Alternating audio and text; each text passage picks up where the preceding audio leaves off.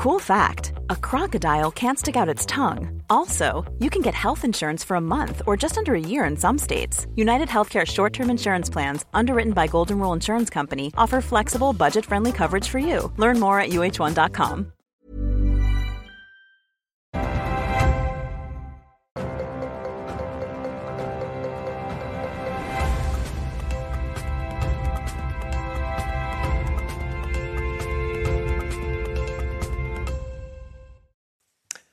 Bonjour à tous, bon réveil et bienvenue dans la matinale week-end. On est ravis de vous accueillir. On est ensemble jusqu'à 10h pour de l'info, de l'analyse et des débats avec autour de la table pour commencer cette émission Grégory Berkovitch. Bonjour. Bonjour. Auteur, avocat, essayiste et Jean-Baptiste Giraud, directeur de la rédaction d'économiematin.fr. Bonjour. Bonjour. Et merci d'être avec nous sur ce plateau. Avant de vous présenter le programme de notre matinée, et il est chargé tout de suite, la météo de ce samedi 27 août.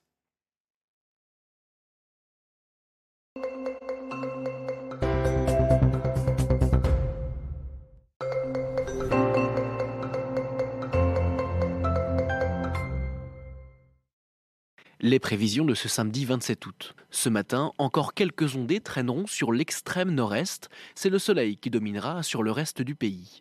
Dans l'après-midi, les averses se multiplieront dans les Vosges jusqu'au nord de la Corse. Sur le reste du pays, la journée s'annonce calme, avec partout en France de belles éclaircies. Côté température, le mercure affiche 23 à Nice et à Perpignan, 19 à Bordeaux et 18 à Lyon. Dans l'après-midi, les températures vont monter sur tout le territoire, jusqu'à 29 degrés à Nantes, 30 à Bastia et 24 à Brest.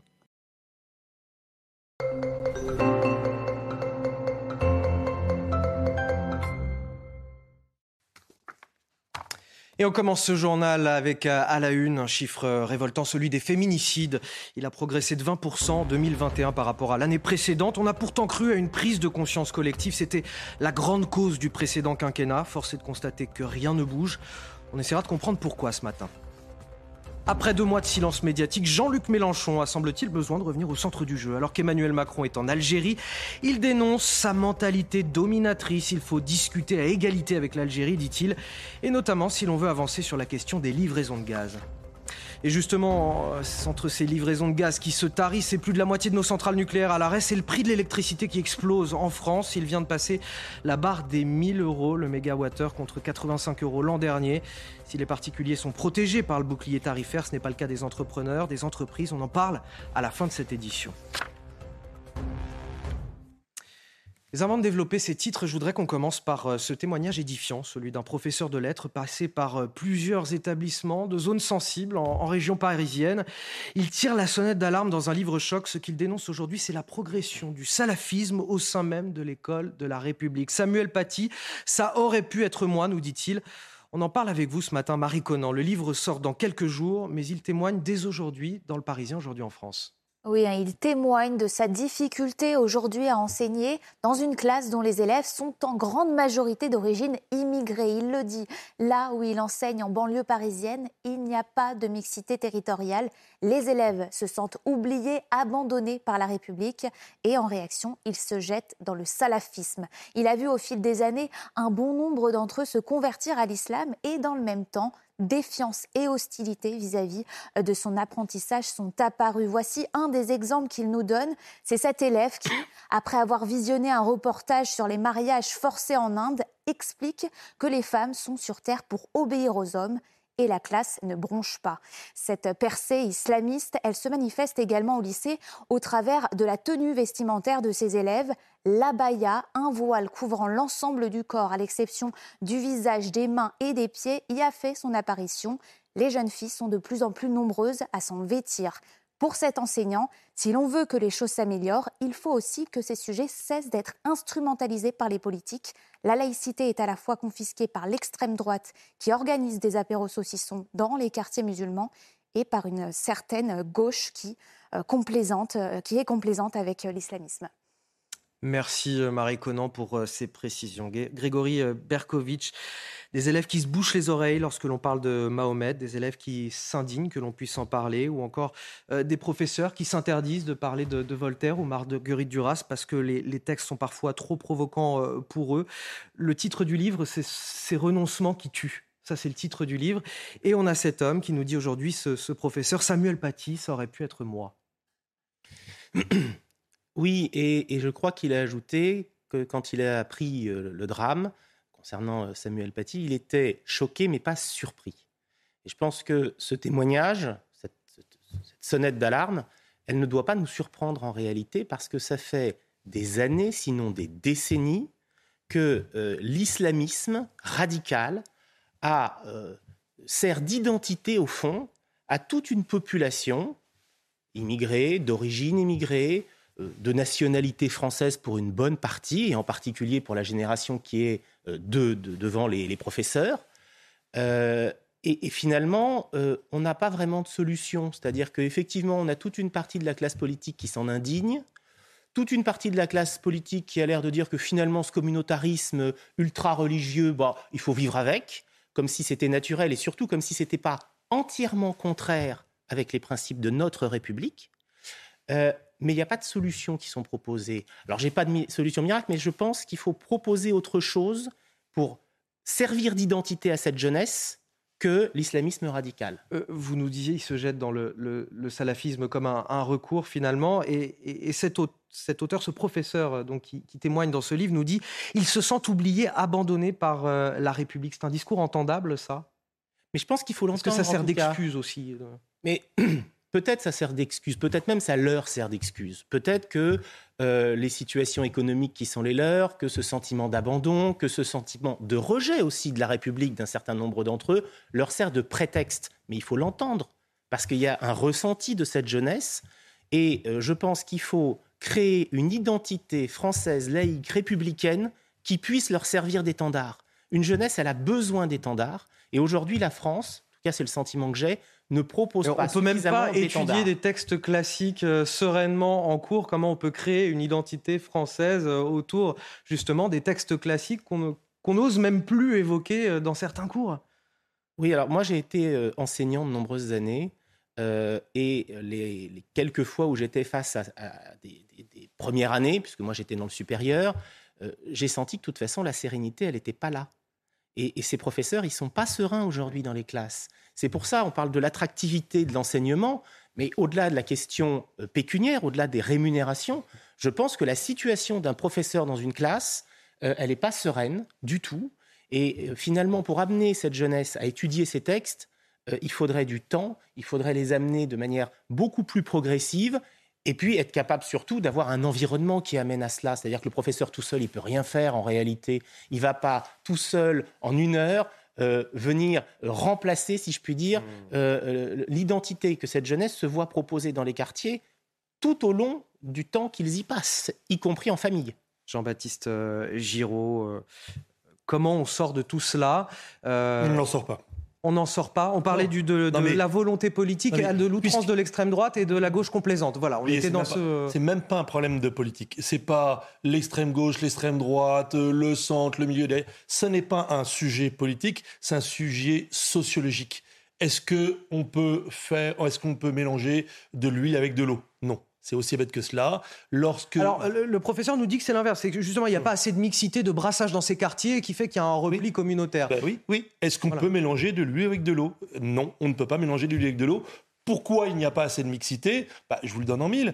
Euh, lorsque l'on est, euh, moi j'ai six enfants, lorsqu'on est père, euh, mère de famille, eh bien on veut le meilleur pour ses enfants. On peut avoir tous les idéaux politiques de la terre possibles, imaginables.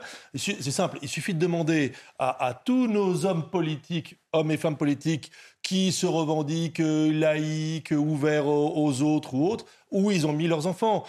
Est-ce que vous savez où Papendaï a mis ses enfants à l'école? Il les a pas mis dans un lycée de banlieue. Ils sont à l'école alsacienne à Paris, qui est l'école de l'élite, de l'élite, de l'élite. J'ai pas les moyens de mettre mes enfants à l'école alsacienne. Donc non, il faut accepter, puisque ce livre dit euh, voilà ce que l'on ne peut pas dire. Et d'ailleurs, j'insiste quand même sur un point. C'est un livre anonyme on est dans un pays qui se prétend lumière du monde. Il dit Samuel Paty, aurait pu être moi. On, ne s'étonne pas qu'il témoigne de manière anonyme. Ben, euh, moi, je m'étonne. Mais bien sûr, mais bien sûr qu'il faut s'étonner, bien sûr qu'il faut se révolter. Le premier acte euh, euh, de, le, premier signal fort de ce livre, c'est il n'est pas signé par quelqu'un qui est assis à côté de nous en plateau et qui vient défendre qui vient nous sa en parler position. directement C'est nous qui en parlons. il est obligé de vivre dans l'anonymat. C'est surréaliste. Non, vous me posez la question est-ce qu'on peut en sortir? Je vous dis non.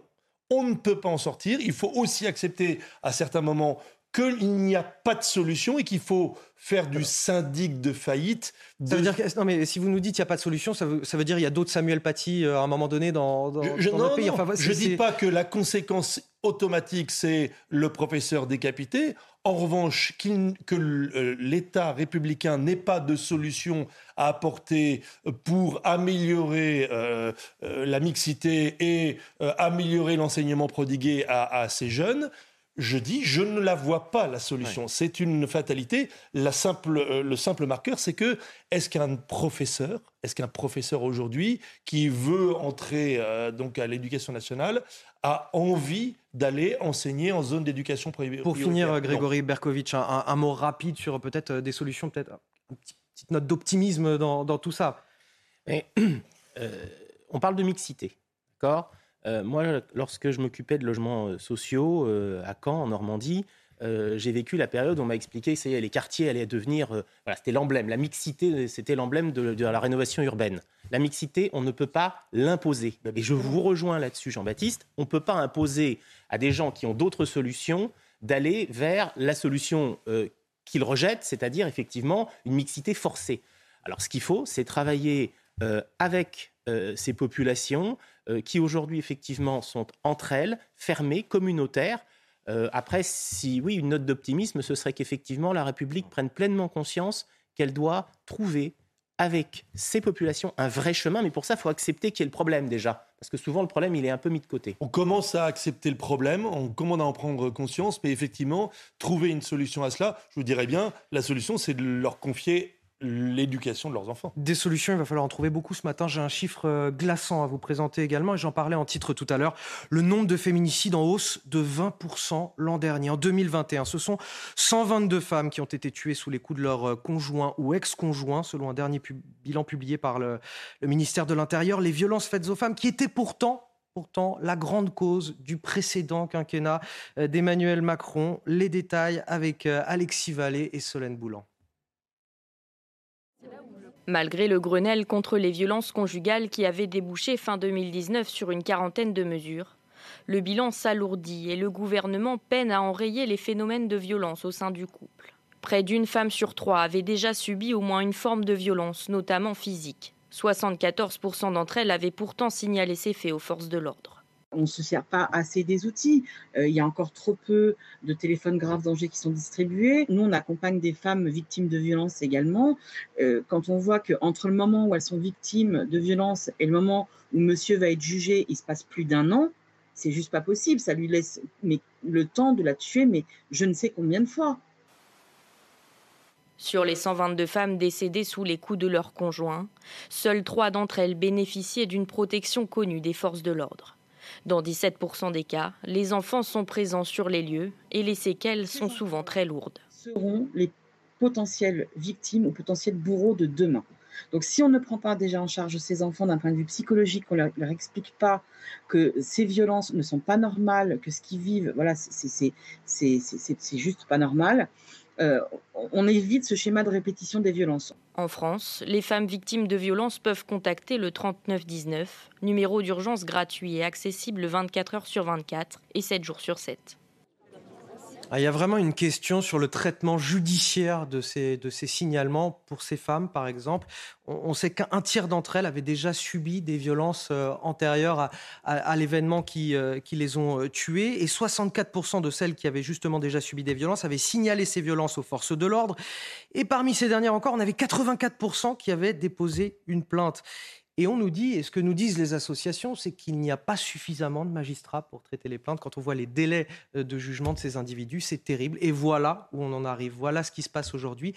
Euh, que nous manque-t-il encore depuis cinq ans? Et Emmanuel Macron, il nous parlait d'un sentiment d'horreur et de honte, Jean-Baptiste Giraud. C'est principalement d'abord un problème économique. Pourquoi ces femmes restent avec euh, leur bourreau Parce qu'avant euh, d'être assassinées, vous doutez bien qu'elles sont frappées, qu'elles sont blessées, qu'elles vont. Il n'y a, pas que économique, il y a psychologique aussi de l'emprise de la, de oui, Mais non, mais le, coup, bien sûr, l'emprise, une pleine conscience du, sujet de l'emprise et de l'impossibilité de se défaire du, du, filet dans lequel on est emprisonné mais on est aussi emprisonné dans ce filet parce qu'on ne peut pas prendre un billet de train et partir à l'autre bout du pays. Parce qu'on n'a pas d'hébergement, parce que voilà. Voilà. C'est d'abord un sujet économique. Ça, le gouvernement l'a aussi multiplié, les, hébergements pour, euh, pour ces femmes. Vous, vous noterez surtout le, le, sujet euh, commun avec tous les autres sujets de violence dont on parle depuis des semaines et des mois sur les plateaux, c'est une violence masculine. Alors pour le coup, je vais rejoindre euh, Sandrine Rousseau, qui, je crois, dans un tweet ou sur un message,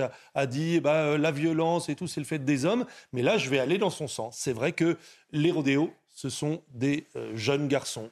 le crack, le trafic de crack, bien sûr qu'il y a des femmes qui consomment du crack, mais ce sont surtout des hommes qui organisent euh, le trafic. Et selon cette étude, des hommes n'exerçant pas ou plus d'activité ben, professionnelle. Voilà, d'où l'aspect euh, économique, la misère sociale qui est, qui est aussi le terreau de ce genre de violence. C'est aussi le. Bien sûr que l'on assassine sa conjointe chez les gens qui n'ont pas de problème de fin de mois mais c'est marginal. C'est d'abord un phénomène lié à la pauvreté. Quand je vous disais que ces femmes tombent sous les coups de leurs conjoints, c'est d'abord parce qu'elles n'ont pas pu s'enfuir pour des raisons économiques. Elles n'ont pas l'argent pour partir seules ou avec leurs enfants ailleurs, se mettre à l'abri. Clairement, la distance, c'est toujours la solution. Plus on met de kilomètres entre euh, son bourreau et euh, soi, plus on a de chances de s'en sortir vivant. On a eu le sentiment, Grégory Berkovitch, pourtant d'une prise de conscience collective ces cinq dernières années. Il y a eu les associations, il y a eu la société en général, et puis le gouvernement. Il y a eu ce Grenelle avec des lois quand même qui ont fait avancer les choses. Pourquoi rien ne bouge malgré tout? Il y a une prise de conscience. Je pense que cette prise de conscience, elle existe. Si on regarde sur des temps plus longs, euh, globalement, il y a une tendance, heureusement, baissière des féminicides en France. Ça, faut aussi le dire. 120 euh, cette année, c'est vrai que c'est 20% de plus mais 147 l'année précédente. Donc, il y a quand même une tendance lourde, les, les, féminicides ont, augmenté par rapport à l'année dernière de 20%. Oui, mais par rapport à l'année précédente, par rapport aux, autres années, par rapport à l'année 2020, 2019, pardon, puisqu'on a toujours un an de décalage, ils avaient, ils étaient beaucoup plus importants que l'année suivante. Donc globalement, je qu'il y a un phénomène un peu particulier en 2019. Alors oui, mais qui aurait pu aussi euh, donner l'inverse comme résultat, parce qu'on avait beaucoup craint que le confinement allait justement augmenter les violences intraconjugales. On ne sait plus quand c'était le confinement, mais le confinement, je crois que finalement, c'était en 2019. On a eu, les bracelets anti-rapprochement. On a eu les bracelets anti-rapprochement qui ont été euh, généralisés. On a eu, voilà. Euh, Il y a des mesures qui ont été prises. La réalité, c'est que cette prise de conscience, d'abord, elle est lente.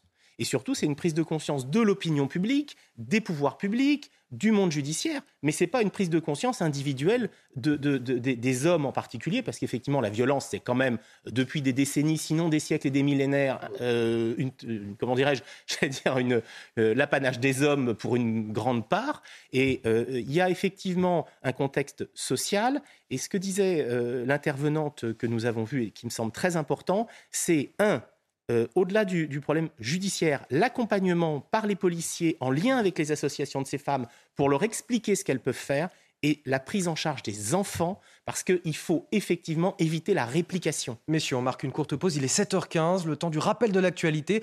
Et ce matin, c'est avec vous, Marie Conan.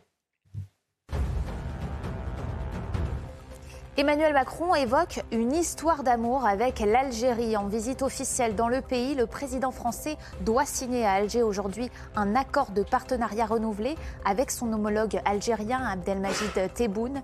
Il s'agira, selon l'Elysée, d'un partenariat renouvelé concret et ambitieux.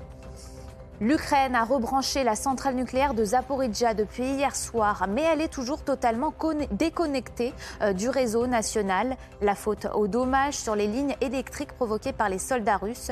Volodymyr Zelensky alerte, la situation reste très risquée. Le président euh, ukrainien a réclamé la venue de l'Agence internationale de l'énergie atomique pour que la centrale reste sous contrôle ukrainien. Et enfin, du football. Après sa débâcle contre le PSG, le LOSC se ressaisit. L'équipe s'est rachetée euh, hier sur la pelouse de l'AC Ajaccio, victoire 3-1 en ouverture de la quatrième journée de Ligue 1.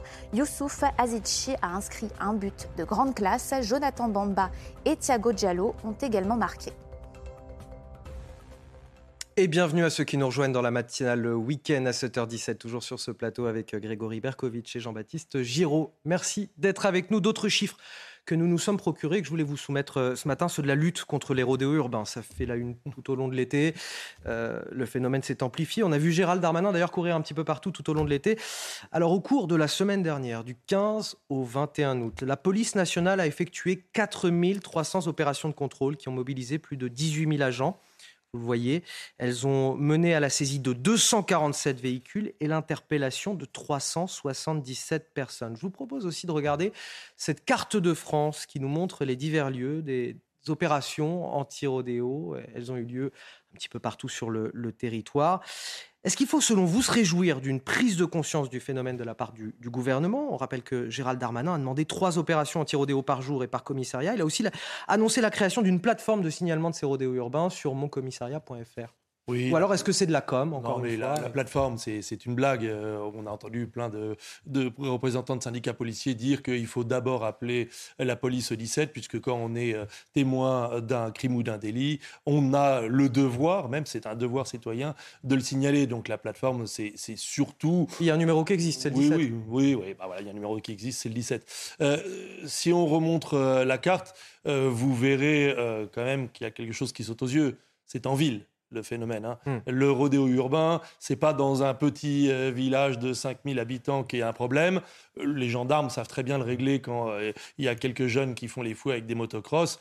Dans, sur, le terrain, euh, sur un terrain vague. Non, non, là c'est un sujet qui concerne la ville. D'ailleurs, si on regarde les statistiques, les violences faites aux femmes et les victimes de féminicide, c'est un phénomène urbain principalement. Bien sûr qu'il y a aussi des féminicides. Mais ça, ne sert à rien tout ce que nous dit euh, Gérald Darmanin, de mobiliser des équipes sur le terrain. Il a bougé tout l'été sur ce sujet. Il n'a pas mmh. arrêté de nous dire il y a plus d'effectifs, on va mettre plus d'effectifs, on va euh, faire trois opérations dans chaque commissariat, trois opérations euh, par jour. 377 interpellations, combien sont remontés sur une moto le lendemain? La, question est là. et sur les 247 véhicules saisis, combien de motos ont été restituées parce qu'elles avaient été empruntées ou louées Et forcément, quand, quand il ne s'agit pas de l'auteur, on rend la moto. Voilà. Le problème, c'est pas d'interpeller, c'est d'enlever ceux qui montent euh, sur des motos de la circulation euh, au sens propre comme au sens figuré. Grégory Berkovitch. D'abord, j'aime bien le lien que vient de faire Jean-Baptiste avec le sujet précédent sur les féminicides. C'est-à-dire que les rodéos urbains, ce sont des actes de violence. Et c'est d'ailleurs non seulement euh, la réalité, mais je pense que c'est par des jeunes garçons. Et, par des jeunes garçons qui veulent montrer comme ça une espèce de forme de virilité violente. C'est évident. Euh, les réseaux sociaux renforcent d'ailleurs considérablement le phénomène parce que si mon rodéo urbain il n'était pas filmé caisse de résonance le mettre sur les réseaux sociaux il aurait quand même beaucoup moins d'intérêt pour les copains et Presque les copines. quelque chose de l'ordre du rite initiatique pour certains jeunes. Absolument. Mais évidemment. Mais évidemment. c'est devenu la roue arrière franchement je ne sais pas vous ou moi la roue arrière euh, bon je, la ferai déjà pas à vélo donc euh, c'est pas en deux roues euh, j'ai jamais tenté parce que ça fait trop peur. C'est pas ma spécialité non plus. Et la caisse de résonance est très importante euh, cette violence, euh, qui est une violence qui n'est pas non plus complètement nouvelle, hein, pour être euh, sincère, elle prend un, tour nouveau parce qu'effectivement, c'est devenu un rite initiatique. et puis, il n'y a, pas beaucoup de répression. Moi, j'ai souvent l'habitude de dire que si on regarde sur des temps très très longs, il n'y a jamais eu, en réalité, dans le monde, à l'échelle, par contre, je parle de décennies et, et de centaines d'années, moins de violence. Le monde d'aujourd'hui est moins violent que celui d'hier, mais la répression, en réalité, manque cruellement. Aujourd'hui, on voit bien qu'il y a un problème de crédibilité de la répression vis-à-vis de ces jeunes qui n'ont pas peur des conséquences de leurs actes. On va avancer. Alors qu'Emmanuel Macron, en voyage officiel, s'apprête à, signer aujourd'hui une déclaration commune avec son homologue algérien, il y en a un qui a voulu tacler le chef de l'État euh, et livrer son analyse géostratégique. C'est Jean-Luc Mélenchon en pleine université d'été de la France insoumise dans la Drôme. Regardez ce qu'il nous dit aujourd'hui. Emmanuel Macron nous a fait perdre du temps parce que fondamentalement, il a une mentalité dominatrice. Alors, ou il s'excuse d'avoir dominé, ou il recommence à dominer? Jean-Luc Mélenchon qui explique qu'il faut discuter à égalité avec l'Algérie sur la question des livraisons de gaz et qui lance aussi avec une incroyable modestie. Regardez ces mots. Les Italiens, eux, ils ont écouté Mélenchon. Ah oui, donc ils sont allés là-bas, ils ont discuté avec les Algériens et ils ont acheté du gaz. Alors, est-ce que vous êtes d'accord avec son analyse? Emmanuel Macron, il a une mentalité dominatrice qui aujourd'hui euh, l'empêche de négocier correctement avec la je vais, je vais commenter sur le, sujet du gaz, puisque pour le coup, là, j'ai une vraie expertise. Euh, évidemment que pour les Italiens, c'était beaucoup plus facile d'acheter du gaz aux Algériens parce que Il, se trouve qu'ils ont un gazoduc qui relie directement mmh. la Sardaigne euh, et la Sicile. La Sardaigne et la Sicile sont reliées à l'Algérie par un gazoduc. ils n'ont pas le même passé avec l'Algérie aussi. Oui, mais non, mais on peut prendre le sujet du passé. Moi aussi, à un moment, je me suis dit, oui, c'est d'abord parce que les Algériens préfèrent vendre à d'autres plutôt que vendre aux Français, rien que pour nous ennuyer. Mais non, il y a deux gazoducs qui relient la Sardaigne et l'Algérie. Ça vous aura pas échappé que la Sardaigne, euh, la Sardaigne et euh, euh, la Sicile sont à mi-chemin entre l'Algérie et l'Italie. Et donc, construire un gazoduc qui passe sous la mer, puis monte sur l'île, puis redescend sous la mer, c'est beaucoup plus simple que pour nous, où la ligne droite, elle prend quand même un petit peu, un peu de temps. Donc, évidemment que Eni, qui d'ailleurs un, un, des géants de l'énergie, c'était très simple pour eux d'acheter du gaz aux Algériens, puisque on peut le livrer. Nous, on ne peut pas nous faire livrer du, gaz algérien. Il n'y a, pas de, a pas de gazoduc. Emmanuel Macron va, signer aussi un, partenariat euh, stratégique fondé sur la jeunesse, la diaspora, l'innovation pour relancer l'histoire d'amour avec l'Algérie. Ce sont les mots d'Emmanuel Macron. Il annonce d'ores et déjà 8000 étudiants algériens de plus cette année en France. J'ai pas l'impression qu'Emmanuel Macron se comporte comme un dominateur vis-à-vis de l'Algérie, ou alors il a un comportement de pervers narcissique qu'on n'a pas soupçonné à ce moment-là. Euh, alors, je, voudrais juste revenir sur un mot. Jean-Luc Mélenchon dit il faut parler d'égal à égal. Aujourd'hui, on n'est pas d'égal à égal avec l'Algérie du tout, euh, puisque d'une part, euh, dans le, discours depuis fort longtemps, euh, l'Algérie s'est présentée comme euh, la victime historique de la France et donc nous sommes le bourreau, donc déjà on n'est pas d'égal à égal, et ensuite on vient acheter quelque chose qui est une ressource aujourd'hui très rare, dont tout le monde veut, et qui en plus, et pour rejoindre ce que disait Jean-Baptiste tout à l'heure, non seulement l'Italie a ce gazoduc, mais accessoirement l'Italie a toujours eu un prix de l'énergie plus élevé qu'en France, je parle du prix moyen, et donc, c'est aussi plus facile pour eux d'aller négocier, alors que la France est quand même euh, frappée par une augmentation euh, qui est encore plus importante que nos voisins. Je pense par exemple à, l'Allemagne. Donc, on n'est pas d'égal à égal, très certainement pas. Euh, et j'ai pas l'impression du tout que dans la posture d'Emmanuel Macron en Algérie, il y ait une volonté dominatrice, il y a plutôt une volonté de réconciliation, une volonté d'apaisement après euh, des, termes qui avaient été euh, utilisés par Emmanuel Macron et qui avaient créé un peu de, remous diplomatique avec l'Algérie. Donc là, je pense que Jean-Luc Mélenchon, euh, il fait son coup de com' de rentrée, il met son petit coup de pied à Emmanuel Macron. Et il n'y a pas que ça, on va y revenir tout à l'heure. je, peux ajouter un petit point d'histoire économique, parce que je ne l'ai jamais entendu sur, ah, sur les plateaux.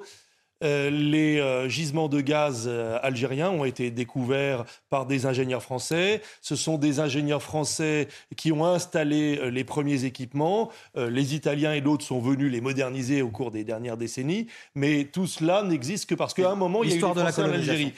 Ça, il faut le dire quand même. visite d'Emmanuel Macron en Algérie dans un contexte évidemment de crise énergétique. On parlait du gaz à l'instant, une crise qui se confirme. Les prix de gros de l'électricité ont battu des nouveaux records. En France, ils sont passés ce vendredi à 1000 euros le mégawattheure contre 85 euros le mégawattheure. C'est multiplié par plus de 10, hein, concrètement. Alors, il y a quand même un, biais c'est que les 1000 euros, on n'achète pas tous les mégawattheures à 1000 euros. Ce sont les mégawattheures non pas excédentaires, mais qui nous manquent. C'est un peu comme à bord d'un avion, il y a celui qui paye 10 euros, enfin plus, plus souvent, et il y a celui qui paye 800 euros parce qu'il a fait la dernière minute. Jean-Baptiste Giraud, on écoute les, les explications d'Éric de, de Ridmaten et on en discute juste après. C'est la crainte de manquer d'électricité cet hiver qui fait monter les cours au plus haut. On atteint des niveaux historiques. Il y a un an, le mégawattheure euh, cotait 85 euros. Actuellement, il atteint 1000 euros pour les livraisons prévues en décembre 2022. C'est un peu comme la bourse, plus la demande est importante, plus les cours montent et les opérateurs qui achètent de l'électricité en Europe redoutent que les tarifs montent encore plus haut et donc ils sont prêts à mettre le prix pour être sûr de ne pas manquer d'énergie cet hiver. En France, heureusement, le particulier est protégé. Il y a le bouclier tarifaire qui limite la hausse à 4%, mais tout cela a un coût. À ce jour, le bouclier représente déjà une dépense de 16 milliards pour les caisses de l'État et, in fine, c'est le contribuable qui payera. Pour 2023, c'est la grande inconnue. Reste à savoir si ces aides seront maintenues. En tout cas, une certitude, les entreprises, elles, s'inquiètent parce que le bouclier tarifaire ne s'applique pas pour elles.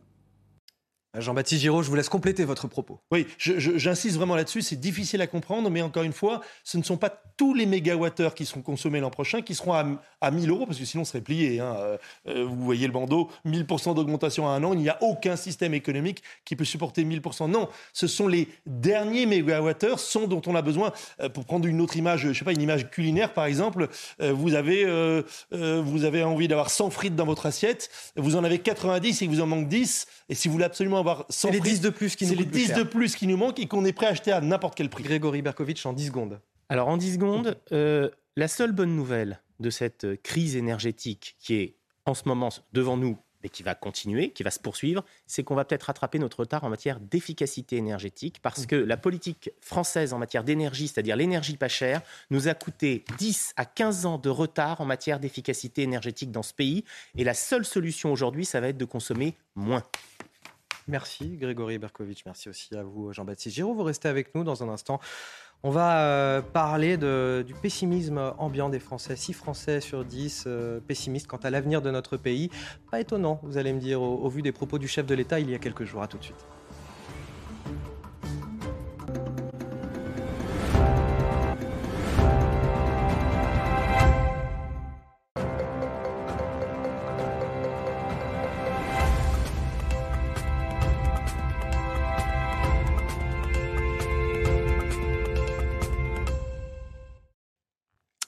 7h30 euh, dans une poignée de secondes sur CNews. Si vous nous rejoignez, euh, vous faites bien. Bon réveil à tous. On est le samedi 27 août et j'ai le plaisir d'être sur ce plateau avec Jean-Baptiste Giraud, directeur de la rédaction d'économie-matin.fr et Grégory Berkovitch, avocat et essayiste pour euh, décrypter toute l'actualité ensemble. À la une de votre journal de 7h30. Alors qu'Emmanuel Macron nous parle de la fin de l'abondance et que la rentrée s'annonce anxiogène, on vous présente ce matin cette étude qui vient sonder le cœur des Français. Quel est votre état d'esprit? Comment voyez-vous l'avenir de la France? Êtes-vous optimiste ou inquiet?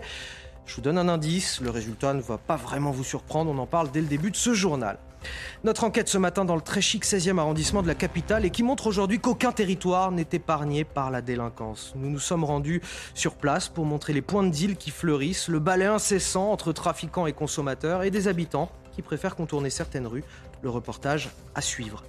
Top départ aujourd'hui de la campagne pour la présidence du Rassemblement national. Une chose est sûre, celui qui prendra la tête du parti ne portera pas le nom de Le Pen, même s'il en sera très proche. On brossera dans un instant le portrait des deux prétendants au poste, Jordan Bardella, actuel président par intérim, favori du scrutin, et puis Louis Alliot, cadre historique du parti et maire de Perpignan. Et donc Emmanuel Macron qui nous parlait de la fin de l'abondance, la fin de l'insouciance. Les Français ne l'ont pas vraiment attendu pour s'inquiéter du déclin du pays. C'est le résultat d'un sondage Harris Interactive réalisé avant même les propos tenus par le chef de l'État. Il nous montre que 6 Français sur 10 aujourd'hui sont pessimistes pour l'avenir de la France. Parmi les principales préoccupations, l'environnement et le pouvoir d'achat. Le décryptage, c'est avec euh, Michael Martin-Haïm. Si dans un contexte de sortie de crise sanitaire, les Français expriment moins d'inquiétude que l'an dernier, les points de préoccupation restent nombreux. 86% des personnes interrogées se disent inquiètes face au dérèglement climatique. Le pouvoir d'achat arrive en deuxième position des inquiétudes avec 85%, une hausse de 14% par rapport à 2021. Mais à choisir entre écologie et économie, les Français privilégient le porte-monnaie. Oh, vous savez, à l'heure actuelle, le porte-monnaie, c'est sûr. Je sacrifie quelques futilités, mais les bases, non. Je crois que je fais un, équilibre entre les deux. Je ne suis pas écologiste à tout craint, mais je fais attention à un certain nombre de choses. L'avenir des jeunes, la délinquance ou encore le niveau d'impôt restent des préoccupations importantes. L'idée d'un déclin de la France est partagée par 60% des personnes interrogées, un nombre qui monte à plus de 80% pour les sympathisants RN et Reconquête. J'ai l'impression que tout est en déclin, dans les autres pays progressent plus et nous on, tombe. Il y a des choses qui sont à, revoir, des choses qui fonctionnent plutôt bien et qui ont fait leurs preuves. Ça peut être, ça peut être positif de se dire qu'on est en déclin pour mettre des choses en place. La défiance à l'égard des responsables politiques reste-t-elle forte? 59% des Français estiment que la démocratie s'est dégradée ces dernières années. Une hausse du mécontentement envers le fonctionnement démocratique qui pourrait pousser 85% des personnes interrogées à participer à au moins un mouvement de protestation. Alors, Grégory Berkovitch, les inquiétudes des Français, dérèglement climatique, pouvoir d'achat, l'avenir des jeunes, la délinquance également à 83%. Bon, finalement, Emmanuel Macron, il nous a dit ce qu'on savait déjà tous hein, sur la fin de l'abondance et de l'insouciance. Notre pays est-il en déclin aujourd'hui, Grégory Berkovitch? Oui, oui. La France et une grande partie d'ailleurs de nos voisins européens sont en déclin face à l'émergence euh, de, grandes puissances. Et alors le paradoxe, et c'est très intéressant d'avoir confronté les propos d'Emmanuel Macron et, ce, sondage, c'est qu'Emmanuel Macron, en macroéconomie à l'échelle mondiale, il a raison. La France est encore aujourd'hui un pays où on vit bien, riche, confortable, euh, abondant. À crédit évidemment, et c'est là où je parle de déclin, mais c'est encore un pays où euh, euh, on consomme beaucoup plus qu'ailleurs et on vit beaucoup mieux qu'ailleurs dans le monde. Je précise que ce sondage a été réalisé avant les propos d'Emmanuel Macron sur. Euh, mais, mais la réalité, c'est quoi? C'est la réalité, c'est le ressenti. Et ce ressenti, il, traduit une réalité.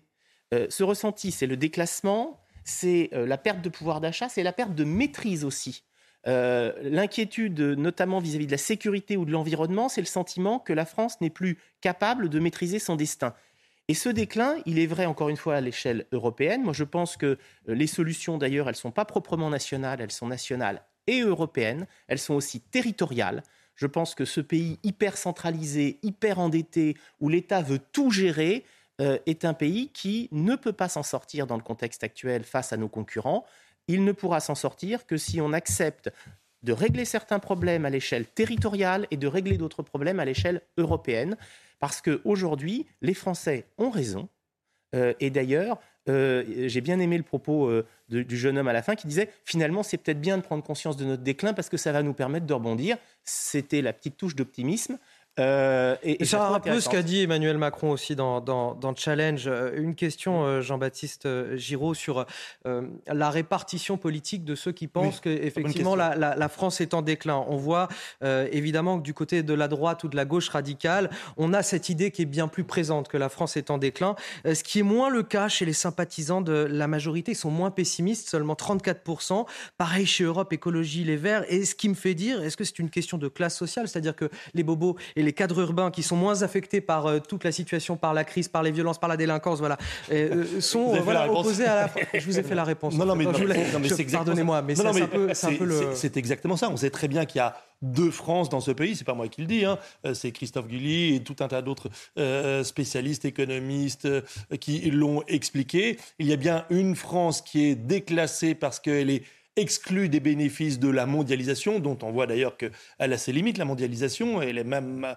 très largement, les limites sont très largement atteintes. Donc vous avez une France qui est encore pour l'instant à l'abri des affres de la baisse du pouvoir d'achat, de la hausse du prix de l'énergie, qui a la capacité à se projeter à la campagne euh, quand euh, il faut se confiner alors que d'autres mmh. restent enfermés dans un petit appartement. Et puis il y a une France qui porte le poids sur son dos de la dette du pays, de ce manque de choix et de courage sur un certain nombre de, sujets. Et euh, quand on prend le sondage là qui apparaît à l'écran avec euh, euh, les préférences politiques, ce n'est pas un hasard que Reconquête soit à 88%, si j'arrive bien à lire, RN 80%, c'est là-dessus que et même la France insoumise aussi à 60%. Ouais, oui, mais clairement, 88 et 81%, c'est la totalité des électeurs de Reconquête et de RN. Or, il se trouve que Marine Le Pen et Éric Zemmour, Éric Zemmour avant Marine Le Pen, mais Marine Le Pen après, ont tous les deux fait campagne sur le déclin de la France et sur cette nécessaire, cette nécessité de reconquérir ou de reprendre en main notre destin. C'est là-dessus que les deux ont fait leur score, qui, si on les accumule au premier tour de l'élection présidentielle, ou si on se dit Marine Le Pen a fait l'addition des deux plus du reste, ça fait quand même 42%. On est à 60% de Français qui, pensent que l'on est en déclin, 42% dans les urnes. Vous voyez, pour le coup, ce sont ces chiffres qui sont les plus proches. Et, alors, la, question suivante, c'est que la mm. France est-elle effectivement en déclin, à votre avis? Bien sûr.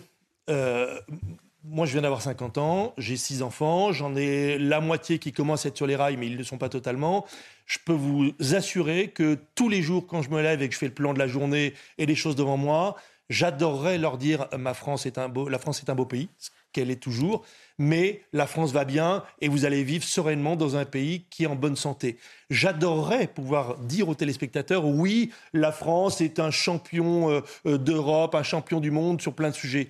Non, malheureusement, ce n'est pas la réalité. Moi, je suis né dans un pays qui a eu une période où, euh, il allait pas trop trop mal. Là, effectivement, depuis plusieurs années, voire décennies, la France est effectivement, objectivement, statistiquement, économiquement en déclin. Quand je vous ai embêté tout à l'heure, vous me pardonnerez, mais lorsque je disais à crédit, à crédit, à crédit, la clé, elle est là. C'est que bien sûr, nous avons l'apparence d'être en bonne santé, mais 30% de cette veste, je l'ai achetée, moi, français, à crédit. Nous vivons à crédit tous depuis des années et des années.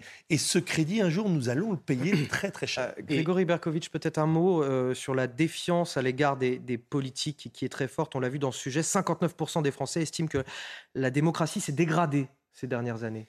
Alors, juste pour répondre sur le, crédit, le plus grave, c'est pas seulement d'être endetté, c'est que quand notre économie va moins bien, quand on est moins souvent le champion, euh, eh ben, on va avoir de plus en plus de mal à rembourser. Parce que si vous continuez à progresser, après tout, euh, vous êtes sur une, courbe de progression, vous êtes surendetté, mm. c'est pas très grave. Là, on a un pays qui, comme d'autres pays européens l'ont connu, je pense évidemment à la Grèce notamment, euh, non seulement sont surendettés, mais sont sur des pentes déclinantes du point de vue économique. et puis la perte de confiance, pour répondre à la question. Oui, sur la, défiance à l'égard du politique. 59% des Français qui estiment que la démocratie s'est dégradée. Mais le pouvoir du politique sur le réel s'est considérablement dégradé. Pourquoi je parlais tout à l'heure de décentralisation d'un côté, éventuellement d'Europe de l'autre? Parce qu'en réalité, à l'échelle nationale, aujourd'hui, il faut se faire une raison. L'État doit prendre conscience, alors qu'en France, on a toujours tout attendu de l'État. la définition de la France, c'est l'État va trouver la solution. L'État peut, tout. L'État doit tout. Doit tout. L'État va payer. L'État va trouver les solutions. Etc. Ce n'est plus du tout le cas. Ça n'est pas vrai. Donc, D'ailleurs, on le voit, les seules politiques euh, vis-à-vis desquelles les Français ne sont pas complètement en défiance, ce sont les maires, ce sont les élus locaux, les élus de proximité, parce qu'eux, ils ont encore, un peu et de encore qui peuvent le être réel. aussi agressés euh, pas mal sur le terrain, on l'a vu ces derniers temps. Un peu de, prise sur le réel. Euh, les, élus nationaux, enfin, on le voit bien, quand Emmanuel Macron, ou d'autres d'ailleurs, hein, parlent de révolution, de changement incroyable, de politique très forte, en réalité, la réalité budgétaire économique, c'est quoi? C'est que la capacité de l'État aujourd'hui à investir, c'est quelques pourcents de son budget. Tout le reste est absorbé par la dette. et on va avancer sur notre programme. Juste un, mot, mais effectivement, 80 à 88% des électeurs du RN et euh, de Reconquête qui disent oui, la France est en déclin. Il y a un aspect positif à cela, c'est qu'il y a des gens qui vont au bout de leur réflexion. Je pense que la France est en déclin et je me tourne vers quelqu'un qui dit qu'elle est en déclin et qui veut prendre le destin de la France en main pour changer la donne. Donc vous voyez que vous ayez 36% des électeurs de la majorité qui disent la France est en déclin et d'autres à 80-88%, au moins les Français sont cohérents, ils flèchent leur action et leur bulletin de vote vers ceux qui disent La défiance, messieurs, on va avancer parce qu'on a quand même un programme chargé. La défiance envers notre système démocratique, on en parlait avec vous. Jean-Luc Mélenchon, pour en revenir à Jean-Luc Mélenchon, a clairement décidé de jouer aussi de cette défiance et de, ne permettre aucun compromis à l'Assemblée nationale. Alors je le rappelle, évidemment, Jean-Luc Mélenchon, leader de la France insoumise, n'est pourtant pas député, on est bien d'accord, mais il a donné un mot d'ordre à ses troupes à l'occasion des universités d'été de son parti et il est le suivant. Ça va être la bataille générale, nous dit-il. Il n'y a pas d'arrangement possible avec nous. Et il poursuit, Jean-Luc Mélenchon, la vie politique française est un compte à rebours de la dissolution. Le seul moyen que le gouvernement a d'y échapper est de faire alliance avec les républicains. Alors ma question, la question que je voulais vous poser, après deux mois d'absence dans les médias, on dirait qu'il n'a toujours pas digéré le fait de ne pas être Premier ministre, Jean-Luc Mélenchon ça, c'est évident. Ça, c'est évident. Euh, il y a aussi. Euh, il nous parle encore de dissolution. Donc, euh, Il y a aussi une réalité. C'est que de plus en plus, parce que Jean-Baptiste tout à l'heure disait reprenez les chiffres sur les pourcentages des électeurs qui euh, ont telle ou telle euh, conscience euh, du déclin, ou qui en tout cas sont cohérents entre leur vote et, leurs sentiments. C'est la moitié des Français. C'est-à-dire que l'autre moitié des Français, elle a juste arrêté de voter, elle s'intéresse plus du tout au sujet. Donc pourquoi Jean-Luc Mélenchon il parle de la bataille générale? Pourquoi est-ce qu'il surjoue finalement sa rentrée? Parce qu'il est comme tous les autres de moins en moins audible. Il rêvait d'être Premier ministre, il n'est pas Premier ministre. il n'est pas député non plus. Il n'est pas euh, député non plus. Donc on, a, on, a, un groupe parlementaire qui est, à, il est dans l'outrance. de Jean-Luc Mélenchon. Face à son échec, il est dans l'outrance. La seule réalité de son discours, et elle pourrait être dite d'ailleurs de cette manière-là, c'est que les positions de la France insoumise sont insolubles avec la politique du gouvernement. Mais ça, je crois que ce n'est pas une surprise. Il constitue une opposition irresponsable, Jean-Luc Mélenchon? Oui, bien sûr, parce que... Une opposition qui n'est pas prête à avancer sur bah, aucun dossier en disant euh, il n'y a pas d'arrangement possible. Mais vous avez bien compris que le but de la France insoumise, c'est pas de prendre, euh, c'est pas de prendre le pouvoir, c'est de planter euh, l'équipe en place. Alors, j'ai pas d'affinité particulière avec l'équipe en place, mais en même temps, c'est elle qui tient les commandes du bateau. Et donc, effectivement, souhaiter qu'elle se prenne le mur à toute vitesse, ça me réjouit pas du tout. En revanche, à la France insoumise, comme le Paris la France insoumise, c'est une sixième république qui serait beaucoup plus à même de leur permettre de prendre les commandes du navire. Eh bien, évidemment, ils sont dans la stratégie de planter euh, la République actuelle, le système républicain actuel. Ils sont dans un système quasi, entre guillemets, révolutionnaire. Révolutionnaire. Et c'est leur ADN. ils sont révolutionnaires. Ils sont révolutionnaires, donc ils ne peuvent pas être dans une opposition Les affiches de la France. Insoumise, c'est bien un, un main bois- avec le poing fermé. donc. Mais bien sûr, ça n'aurait aucun sens pour eux d'être dans une opposition constructive. D'ailleurs, on le voit bien. Les autres oppositions qui existent à l'Assemblée nationale sur certaines thématiques arrivent à trouver des Oui, points de jusqu'au convergence. Rassemblement national, par Jusqu'au exemple. Rassemblement national. Parce que ce ne sont pas des révolutionnaires. Leur, mot d'ordre, c'est pas de casser la boutique, c'est de l'orienter complètement différemment. LFI, c'est pas le cas. LFI, ce sont des révolutionnaires, donc ils n'ont aucune raison d'être dans une opposition autre que parfaitement destructrice. La délinquance, une inquiétude pour 83% des Français. On, on- on voyait ça tout à l'heure dans, dans notre étude. Et pour cause, elle touche désormais tous les territoires. On l'a vu cet été, euh, Lyon par exemple, en, en plein centre-ville avec le quartier de la Guillotière. Et on retrouve ce même phénomène finalement dans le très chic 16e arrondissement de la capitale, à Paris, avec des points de deal et un balai incessant de consommateurs qui viennent acheter de la drogue à toute heure de la journée. Notre enquête est signée Jeanne Cancard et Solène Boulan. Devant ce café du 16e arrondissement de Paris, à toute heure de la journée, plusieurs individus sont rassemblés. Sur cette vidéo de caméra de surveillance, on assiste à un échange discret au coin d'une rue, connue pour être l'un des principaux points de trafic du quartier. Des scènes de deal auxquelles sont confrontés quotidiennement les riverains. Thomas habite à proximité de l'un de ces lieux de vente. Pour sa sécurité, il témoigne sous couvert d'anonymat. Ils font des transactions, alors vous voyez des petits échanges, une pseudo poignée de main avec un échange de billets, puis on repart avec un sachet. Quand je passe avec mes enfants, ben maintenant je fais des détours. Des gens qui habitent dans des HLM, qui n'osent plus inviter des gens. Pourquoi? Parce qu'ils tiennent le pavé, ils, ils vous connaissent pas, ils vous laissent pas rentrer dans l'immeuble. C'est c'est quand même, et on est en plein Paris. Le fléau n'est pas nouveau dans ce quartier, mais semble s'étendre de jour en jour selon les habitants. Inquiète et désemparée, cette riveraine envisage même de quitter la capitale. En tant que femme, je ne suis pas à l'aise de sortir toute seule. J'ai le sentiment qu'ils n'ont absolument pas peur et que rien ne les arrête. Je pense qu'ils se disent c'est nous qui faisons la loi et on fait ce qu'on veut et les gens n'ont qu'à partir. Pour Francis Piner, maire du 16e arrondissement de Paris, le manque de fermeté de la justice rend impossible l'endiguement du trafic. Quand on me dit par exemple qu'il y a des gens qui dealent avec des bracelets électroniques visibles à la cheville, ça pose le problème du fait que les juges d'instruction, comme les juges d'application des peines, n'ont pas une police de l'application des peines et du contrôle judiciaire. Francis Piner pointe aussi du doigt le manque d'effectifs de policiers nationaux et une police municipale restreinte, avec 38 agents assermentés pour 165 000 habitants. Voilà pour l'illustration d'une délinquance qui n'est désormais plus cantonnée au, au quartier sensible. On va en discuter dans un instant euh, sur ce plateau. Mais tout d'abord, à 7h45 ce matin, le rappel des titres. Et c'est avec vous, Marie Conan. Un trafic encore chargé pour ce dernier week-end des vacances scolaires dans tout l'Hexagone. La journée est classée rouge dans le sens des retours, jaune en région Auvergne-Rhône-Alpes et province Alpes-Côte d'Azur dans le sens des départs. Les deux principaux suspects dans l'assassinat d'un jeune Afghan à Colmar, mis en examen ce vendredi pour assassinat. Ils étaient jusque-là présentés comme le tireur et son complice. Ils sont finalement considérés comme quatteurs. Les individus qui présentent tous deux des antécédents judiciaires ont été placés en détention provisoire. 20 millions d'euros supplémentaires débloqués pour renforcer la sécurité des hôpitaux. C'est ce qu'a promis le ministre de la Santé pour que la santé des Français ne soit pas prise en otage. Ces annonces font suite à la cyberattaque qu'a subi l'hôpital de Corbeil-Essonnes le week-end dernier. En déplacement dans l'établissement, François Braun a reconnu que ce phénomène était en expansion. Alors Jean-Baptiste Giraud, on, on parlait de cette délinquance dans le 16e arrondissement de la capitale, des points de deal qui fleurissent, qui se multiplient comme dans d'autres quartiers de centre-ville, dans d'autres villes de France. Je pense à, à Lyon, notamment le quartier de la, la Guillotière. On nous parle de, de dealers qui sont là avec leurs bracelets électroniques, d'habitants qui contournent les rues euh, pour, euh, pour éviter ces, ces points de deal. Ça vous surprend? Non, non, pas du tout, parce que alors il se trouve que il se trouve que j'ai grandi dans ce quartier-là, donc euh, c'est il y a déjà quelques, quelques décennies, et que de la drogue, il y en avait déjà. Euh, il ne vous a pas échappé que le 16e arrondissement, c'est un des quartiers chics de la capitale. C'est un quartier où aussi se trouve un certain nombre d'établissements scolaires chics. Qui dit quartier chic, qui dit établissement scolaire chic, dit personnes qui ont des moyens financiers. Il y a toujours eu du Et trafic qui de drogue. consomment, c'est ça Non mais évidemment, mais, non mais évidemment. Et, et, au passage, ce que le reportage ne, dit pas, c'est que la drogue dont il est question ici, c'est essentiellement, voire exclusivement, euh, de la barrette de shit. Hein. Euh, c'est pas de la cocaïne ou d'autres drogues.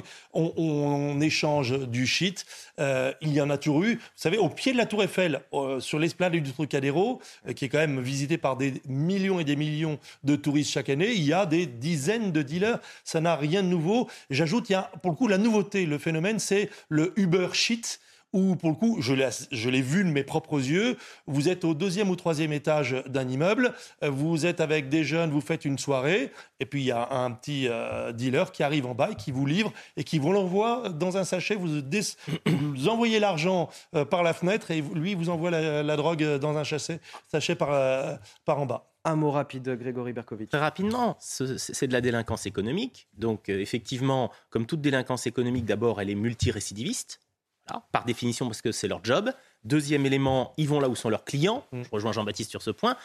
Pour moi, la seule solution pour renforcer la capacité, euh, c'est à la fois, un, que l'État se recentre sur ses fonctions régaliennes et donc sur la sécurité, ça c'est une nécessité. Et deuxièmement, et ça a été dit dans le reportage, il faut décentraliser la sécurité de proximité. Il faut donner aux maires la possibilité d'agir réellement en pleine compétence et avec des moyens sur ces sujets de sécurité de proximité. Ça ne pourra pas être réglé seulement. Il faut surtout mettre les dealers en prison. Enfin, une fois qu'on aura mis les dealers en prison, de manière systématique et durable, il n'y aura plus de problème. Autre question ce matin. Qui pour succéder à Marine Le Pen à la tête du Rassemblement national? On a deux candidats en liste. Jordan Bardella, euh, grand favori du scrutin, déjà président du parti par intérim, et Louis Alliot, cadre historique, maire de Perpignan. Louis Alliot, c'est lui qui donne le top départ de cette campagne aujourd'hui, puisqu'il réunit ses soutiens dans son fief. Le portrait croisé des deux prétendants, c'est avec Mathieu Rio. Deux candidats, deux profils. Jordan Bardella, 26 ans, né en banlieue parisienne, incarne la modernité au sein du Rassemblement national. Poussé par Marine Le Pen, il mène bataille sur les plateaux télévisés et au Parlement européen. Sa consécration, sa victoire électorale en 2019. En plaçant le Rassemblement national en tête de ces élections européennes. Face à lui, Louis Alliot, 52 ans, une figure de longue date. Ancienne plume de Jean-Marie Le Pen, compagnon un temps de sa fille Marine, il mise sur son enracinement et son expérience d'élu local. Depuis 2020, il est le seul maire RN d'une ville de plus de 100 000 habitants, Perpignan. C'est une grande fierté parce que l'anathème, la diffamation et tout ce qui va avec n'ont que trop duré. À Perpignan, comme partout en France. Deux générations, deux parcours, mais sur le fond, les deux hommes tiennent peu ou prou la même ligne, sociale et identitaire. Euh, l'enjeu en termes idéologiques est très mince, surtout euh, quand on, prend en compte le fait que de toute manière, Marine Le Pen restera, euh, d'une manière ou d'une autre, celle qui déterminera le cours des événements, le cours de la politique. Président du RN par intérim, Jordan Bardella reste favori, mais Marine Le Pen n'a tranché en faveur d'aucun des deux prétendants. Elle souhaite seulement un débat démocratique serein d'ici le congrès du 5 novembre.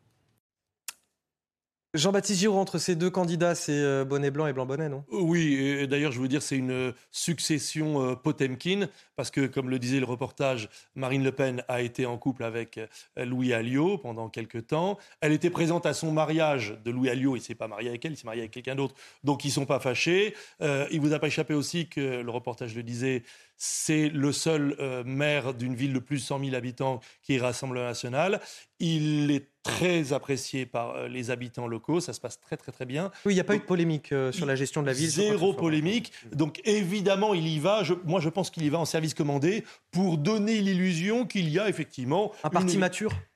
Un parti mature avec une confrontation pour prendre la présidence, mais une confrontation à, à fleur et moucheté. Euh, tout ça, c'est un jeu pour montrer que la succession se fait dans les règles de l'art. Mais en et puis, on va pas se mentir, c'est Marine Le Pen qui à l'Assemblée nationale qui a encore les rênes. On a, elle a 89 députés, c'est là que ça se joue. En fait. Et Marine Le Pen qui s'entend très bien avec les deux, donc pas de problème. Mais je suis tout à fait euh, en phase avec ce qui vient d'être dit. En réalité, l'un des grands reproches qui était fait au Rassemblement national, c'était le manque de démocratie interne. Mm. Voilà. Donc on a là euh, un exercice de style sur vous voyez qu'il y a de la démocratie interne, vous voyez qu'il y a du débat. Alors il y a du débat entre deux personnes qui disent la même chose, qui sont aux ordres de la patronne, euh, qui sera toujours la patronne demain.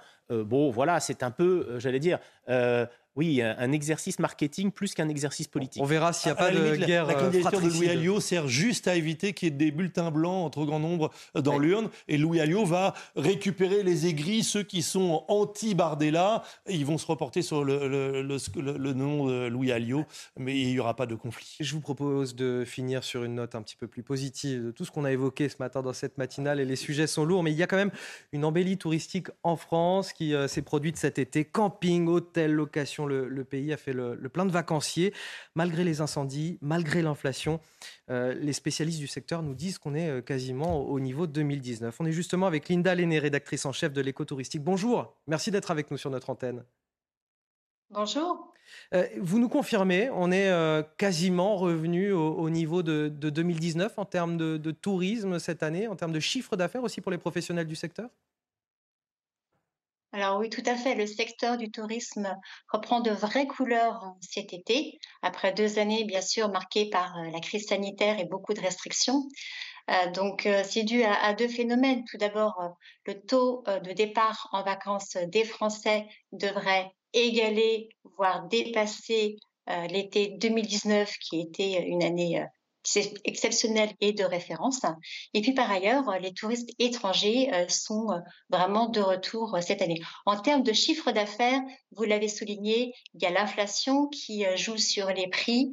Donc pour certains opérateurs, le chiffre d'affaires augmente plus vite que la fréquentation touristique, mais néanmoins, les coûts, eux aussi, augmentent puisque la facture des denrées alimentaires et la facture énergétique a vraiment dérapé cette année. Est-ce qu'on a des régions qui ont eu plus de succès que d'autres et euh, à l'inverse, est-ce qu'on a eu des territoires délaissés cet été? Alors en termes de destination, les régions euh, PACA, Nouvelle-Aquitaine, Occitanie, Bretagne, Normandie ont vraiment bien tiré leur épingle du jeu. Bien sûr, euh, les zones touchées par les incendies ont malheureusement euh, souffert, la population, euh, la première, la faune et la flore aussi. mais bien sûr, ces feux très importants ont entraîné des, annulations de dernière minute. Maintenant, les villes aussi, hein, les villes importantes comme Paris ou Bordeaux ont retrouvé les faveurs des voyageurs, alors que ces deux dernières années, c'était vraiment plus compliqué. et puis, sinon, il y a des territoires qui ont un peu moins fait le plein. on pense notamment aux territoires ruraux et également à la montagne, tout simplement parce que cette année, les voyageurs ont privilégié à la fois le littoral, mais aussi l'étranger. Parmi les Français partis en vacances, 40% sont partis euh, de France, ils sont allés euh, en Espagne, en Grèce, euh, en Italie, au Portugal, aux États-Unis également, hein, puisque les États-Unis étaient accessibles. Merci à vous, Linda Lenné, rédactrice en chef de l'éco-touristique, d'avoir témoigné sur cette antenne de l'embellie touristique dans le pays. C'est une très bonne nouvelle, messieurs. Oui, bien sûr, c'est une très bonne nouvelle. Au, passage, précisons qu'un certain nombre d'acteurs touristiques ont surperformé en termes de chiffre d'affaires parce que moins de personnel, plus de clients, plus de temps d'attente avec des clients souvent compréhensifs. Donc on gagne plus d'argent quand on a moins de personnel euh, à rémunérer. Allez, un mot de sport avec euh, Audi qui s'engage en F1.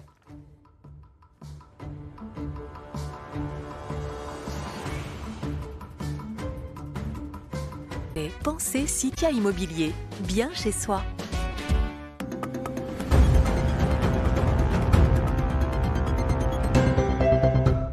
Audi débarque en Formule 1.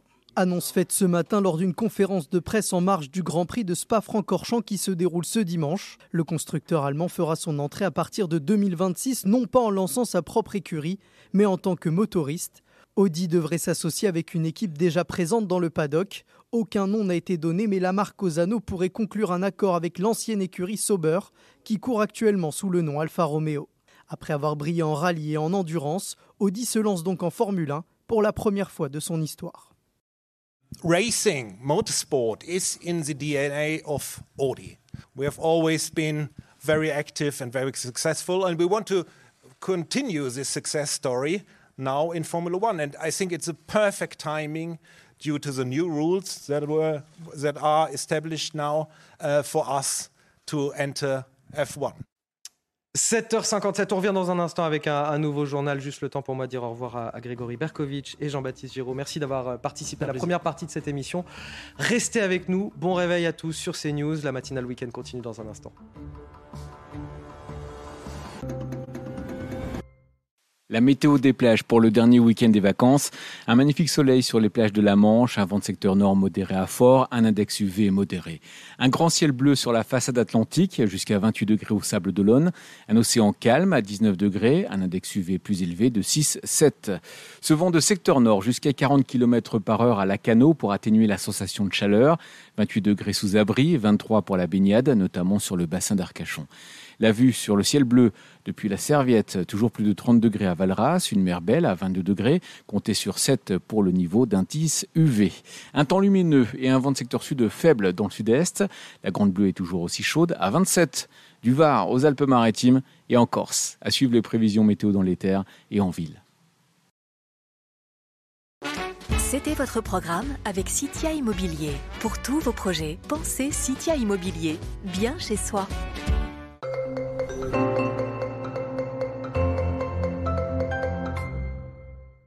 Les prévisions de ce samedi 27 août. Ce matin, encore quelques ondées traîneront sur l'extrême nord-est. C'est le soleil qui dominera sur le reste du pays. Dans l'après-midi, les averses se multiplieront dans les Vosges jusqu'au nord de la Corse. Sur le reste du pays, la journée s'annonce calme, avec partout en France de belles éclaircies. Côté température, le mercure affiche 23 à Nice et à Perpignan, 19 à Bordeaux et 18 à Lyon, jusqu'à 29 degrés à Nantes, 30 à Bastia et 24 à Brest.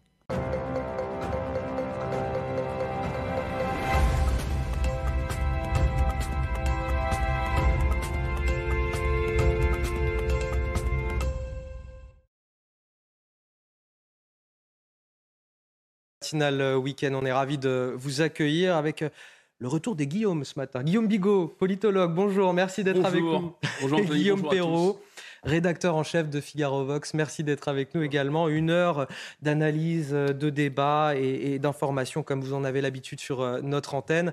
On va démarrer tout d'abord avec les titres de l'actualité. À la une ce matin, un chiffre révoltant, celui des féminicides. Il a progressé de 20% en 2021 par rapport à l'année dernière, l'année précédente. On, a pourtant cru à une prise de conscience collective. C'était la grande cause du précédent quinquennat. Force est de constater que rien ne bouge.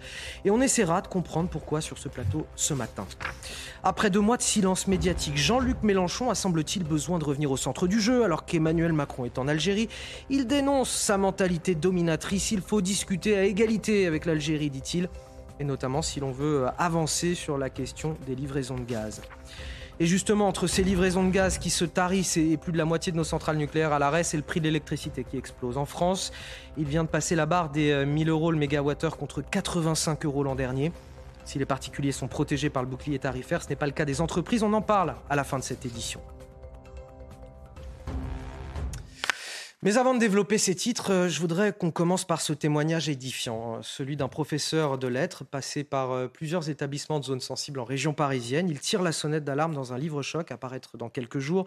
Ce qu'il dénonce aujourd'hui, c'est la progression du salafisme au, sein même de l'école de la République. Vous voyez ce livre, ces petits renoncements qui tuent. Samuel Paty, ça aurait pu être moi, nous dit-il. Alors on va en parler avec euh, Marie Conan. Marie, le livre sort donc dans quelques jours. Témoigne néanmoins ce professeur dès aujourd'hui dans le Parisien, aujourd'hui en France. Oui, il témoigne de sa difficulté aujourd'hui à enseigner dans une classe dont les élèves sont en grande majorité d'origine immigrée. Il le dit, là où il enseigne, en banlieue parisienne, il n'y a pas de mixité territoriale, les élèves se sentent oubliés, abandonné par la République et en réaction, il se jette dans le salafisme. Il a vu au fil des années un bon nombre d'entre eux se convertir à l'islam et dans le même temps, défiance et hostilité vis-à-vis de son apprentissage sont apparus. Voici un des exemples qu'il nous donne. C'est cet élève qui, après avoir visionné un reportage sur les mariages forcés en Inde, explique que les femmes sont sur Terre pour obéir aux hommes et la classe ne bronche pas. Cette percée islamiste, elle se manifeste également au lycée au travers de la tenue vestimentaire de ses élèves, la baya, un voile couvrant l'ensemble du corps à l'exception du visage, des mains et des pieds, y a fait son apparition, les jeunes filles sont de plus en plus nombreuses à s'en vêtir. Et pour cet enseignant, si l'on veut que les choses s'améliorent, il faut aussi que ces sujets cessent d'être instrumentalisés par les politiques. La laïcité est à la fois confisquée par l'extrême droite qui organise des apéros euh, saucissons dans les quartiers musulmans et par une certaine gauche complaisante avec l'islamisme. Merci euh, Marie Conan pour ces euh, précisions. Guillaume Bigot, comment est-ce qu'on en arrive là? Des caricatures qui deviennent un, sujet explosif, des élèves qui se bouchent les oreilles lorsque l'on parle de Mahomet, on s'interdit même chez les professeurs des textes de Voltaire ou de Marguerite Duras parce qu'ils sont trop provocants pour certains élèves. Comment on en arrive là dans le pays? Est-ce que ce sont seulement les élèves qui se bouchent les oreilles ou est-ce que c'est la France, la classe dirigeante française qui s'est bouché les oreilles et qui a fait l'autruche? C'est Renoncement qui tue, c'est le nom du livre justement. Oui, mais le livre, euh, il a déjà connu euh, des, je dirais, des épigones. En 2002, il y a un livre qui s'appelle Les territoires perdus de la République. Il est coordonné par Georges Bensoussan, il sort aux éditions Mille et une nuits. Vous pouvez mettre les deux textes côte à côte. Ce qu'on feint de redécouvrir aujourd'hui, tel des ravis de la crèche, on redécouvre la Lune. En 2002, il n'y a pas une ligne du livre d'aujourd'hui qui n'est pas dans le livre de 2002. 2002-2022, c'est 20 ans. Donc 20 ans après, on dit regardez ce qui se passe dans les classes. Mais ça fait déjà 20 ans qu'on sait ce qui se passe dans les classes et qu'on lit. Ah, le phénomène ne s'est pas aggravé. Non, ce qui est différent, c'est qu'on a, on s'est retiré un petit peu les mains, enfin la classe dirigeante en tout cas, on s'est un petit peu débouché les oreilles. On, entend, on accepte de voir une réalité il y a eu des morts, des attentats aussi euh, dans les années 2010. Vous avez parfaitement raison. Vous avez parfaitement raison. Il y avait eu déjà en 95 des attentats islamiste, ce mouvement était déjà installé, il était moins important en quantité. Le phénomène n'a fait que monter en puissance et ce que décrit ce livre, c'est aussi un phénomène d'accélération. Donc je caricature volontairement, je force le trait. Donc il y a déjà un premier phénomène, c'est que ça n'a absolument rien de neuf. En fait, vous avez raison, c'est le symbole Samuel Paty qui est nouveau. On va dire qu'un 11 septembre à la française, les spécialistes et les gens voilà, savaient que seule l'efficacité de nos services nous avait, nous avait empêché de connaître euh, le sort des États-Unis euh, avant, à une telle échelle, si vous voulez, à partir du Bataclan. Et Charlie, le Bataclan. Mais Samuel Paty, et je termine là, ce qui est vraiment symbolique, très, un, symbole extrêmement puissant, ça veut dire quoi, euh, cette histoire de, Samuel Paty? Ça veut dire que ceux qui sont chargés de la transmission des valeurs et de ce qui fait que nous sommes la République française, que nous sommes ce que nous sommes, ceux-là, s'ils disent tout de notre message, ils peuvent se faire couper la tête. Donc le premier qui parle, ils ne peuvent pas transmettre un socle de valeurs communes qui font l'identité française. On parlait de, livres comme ceux de Voltaire ou de Marguerite Duras. On ne peut pas en parler. Ah bah Voltaire, Voltaire, vous pouvez perdre la tête. En fait, à proprement parler, en France en 2022, dans certains, dans certains, pas partout, mais dans certaines zones. Deuxième chose, c'est, on pourrait dire, euh, pour paraphraser euh, Flaubert au sujet de Madame Bovary, euh, Samuel Paty, c'est moi. C'est ce que dit l'enseignant d'ailleurs. Il dit Samuel ça, Paty. terrifiant. Ça aurait pu être moi. Que n'importe quel professeur puisse s'identifier à Samuel Paty. Peut-être qu'il est trop, est trop tôt pour faire Et imaginer qu'il puisse être tué de la même façon, c'est terrible. Attention, il dit Samuel Paty, ça aurait pu être moi, mais je vous signale qu'il signe son livre sous un pseudonyme. C'est-à-dire qu'aujourd'hui, un professeur en France ne peut pas dire j'assume de dire ça. Vous comprenez? C'est-à-dire que c'est là où je pense qu'il faut vraiment prendre la mesure de ce qui se passe. Deuxièmement, je pense que Samuel Paty, c'est moi. Oui, il y a peut-être 68 millions de personnes qui pourraient dire Samuel Paty, c'est moi. En tout cas, les, ceux qui enseignent dans ce genre d'établissement peuvent le dire, oui. Euh, Guillaume Perrault, on vient de voir cette phrase s'afficher à l'écran depuis une dizaine d'années. L'école, qui est le reflet de la société, est devenue perméable à cette fièvre religieuse. L'abaya, un voile couvrant l'ensemble du corps, à l'exception du visage, des mains et des pieds, y fait son apparition. D'abord, un témoignage personnel. J'ai eu euh, des confidences, une confidence qui m'avait marqué d'une enseignante de collège dans des quartiers qu'on disait déjà difficiles qui évoquait une situation qui n'était pas du tout aussi dramatique que ça, mais enfin, elle expliquait qu'il y, avait des choses euh, qui, relevaient euh, de ce type d'exemple. C'était à la fin des années 90, la fin des années 90, donc il y a 25 ans.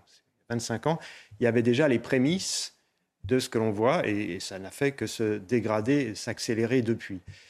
Ça, c'est le premier point. Ce que dit ce livre-choc, c'est que euh, c'est le, tabou absolu, c'est la Shoah. Donc il y a, le, témoignage insiste beaucoup sur l'antisémitisme décomplexé. Hmm. qui s'affiche. C'était déjà le cas dans le C'était déjà le cas, ça nourrit la polémique à l'époque dans le, livre de Ben Soussan.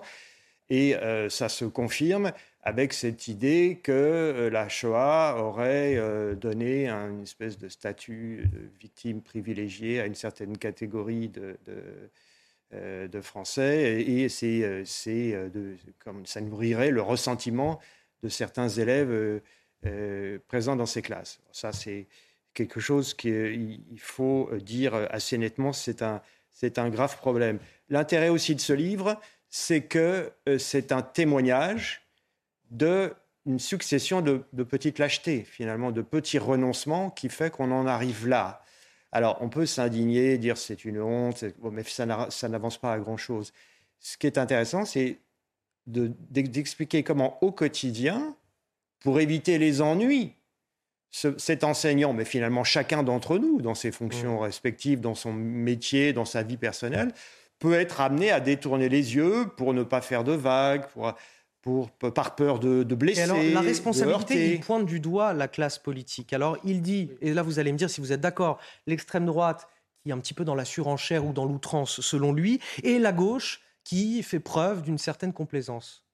Bah, si vous voulez, euh, euh, il faut quand même. Euh, reconnaître que depuis les années 80, il y a un climat de relativisme moral qui s'est installé dans le pays et qu'il est devenu très difficile euh, de, que tout, professeur qui réclame finalement le, maintien d'un enseignement traditionnel républicain et peut être aussitôt accusé, y compris par certains de ses collègues, mmh. c'est ce que dit ce, livre, euh, de euh, espèce de racisme plus ou moins larvé. C'est ça l'accusation, la, honte, le, procédé d'intimidation qui est utilisé. Donc évidemment, ça ne permet pas de traiter sereinement ces questions. Finalement, on est tous responsables en fait? Non.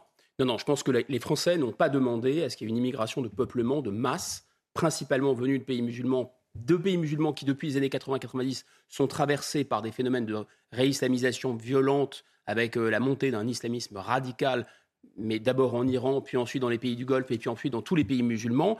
Voilà, et on a fait venir des centaines de milliers de personnes, et on continue à faire venir des centaines de milliers de personnes qui ont cette religion, donc qui importent à la semelle de leurs souliers aussi cette radicalité dans leur pays d'origine, dans une situation qui est une cocotte minute, qui est explosive, où on sait que la croissance économique n'est pas suffisante pour absorber une immigration supplémentaire dont on n'a pas besoin. On a, je répète, c'est très important, un déni démocratique, jamais interroger le peuple français sur est-ce qu'il fallait ou pas. Comme la ligne Maginot, c'est la faute des Français. Non, c'est une classe dirigeante imbécile qui a dit c'est la ligne Maginot va nous défendre. Ben non, on ne nous a pas défendus. Là, on a dit c'est formidable, on va faire venir des gens, c'est une chance pour la France. On a interrogé les gens, on a fait des élections là-dessus. Non, jamais.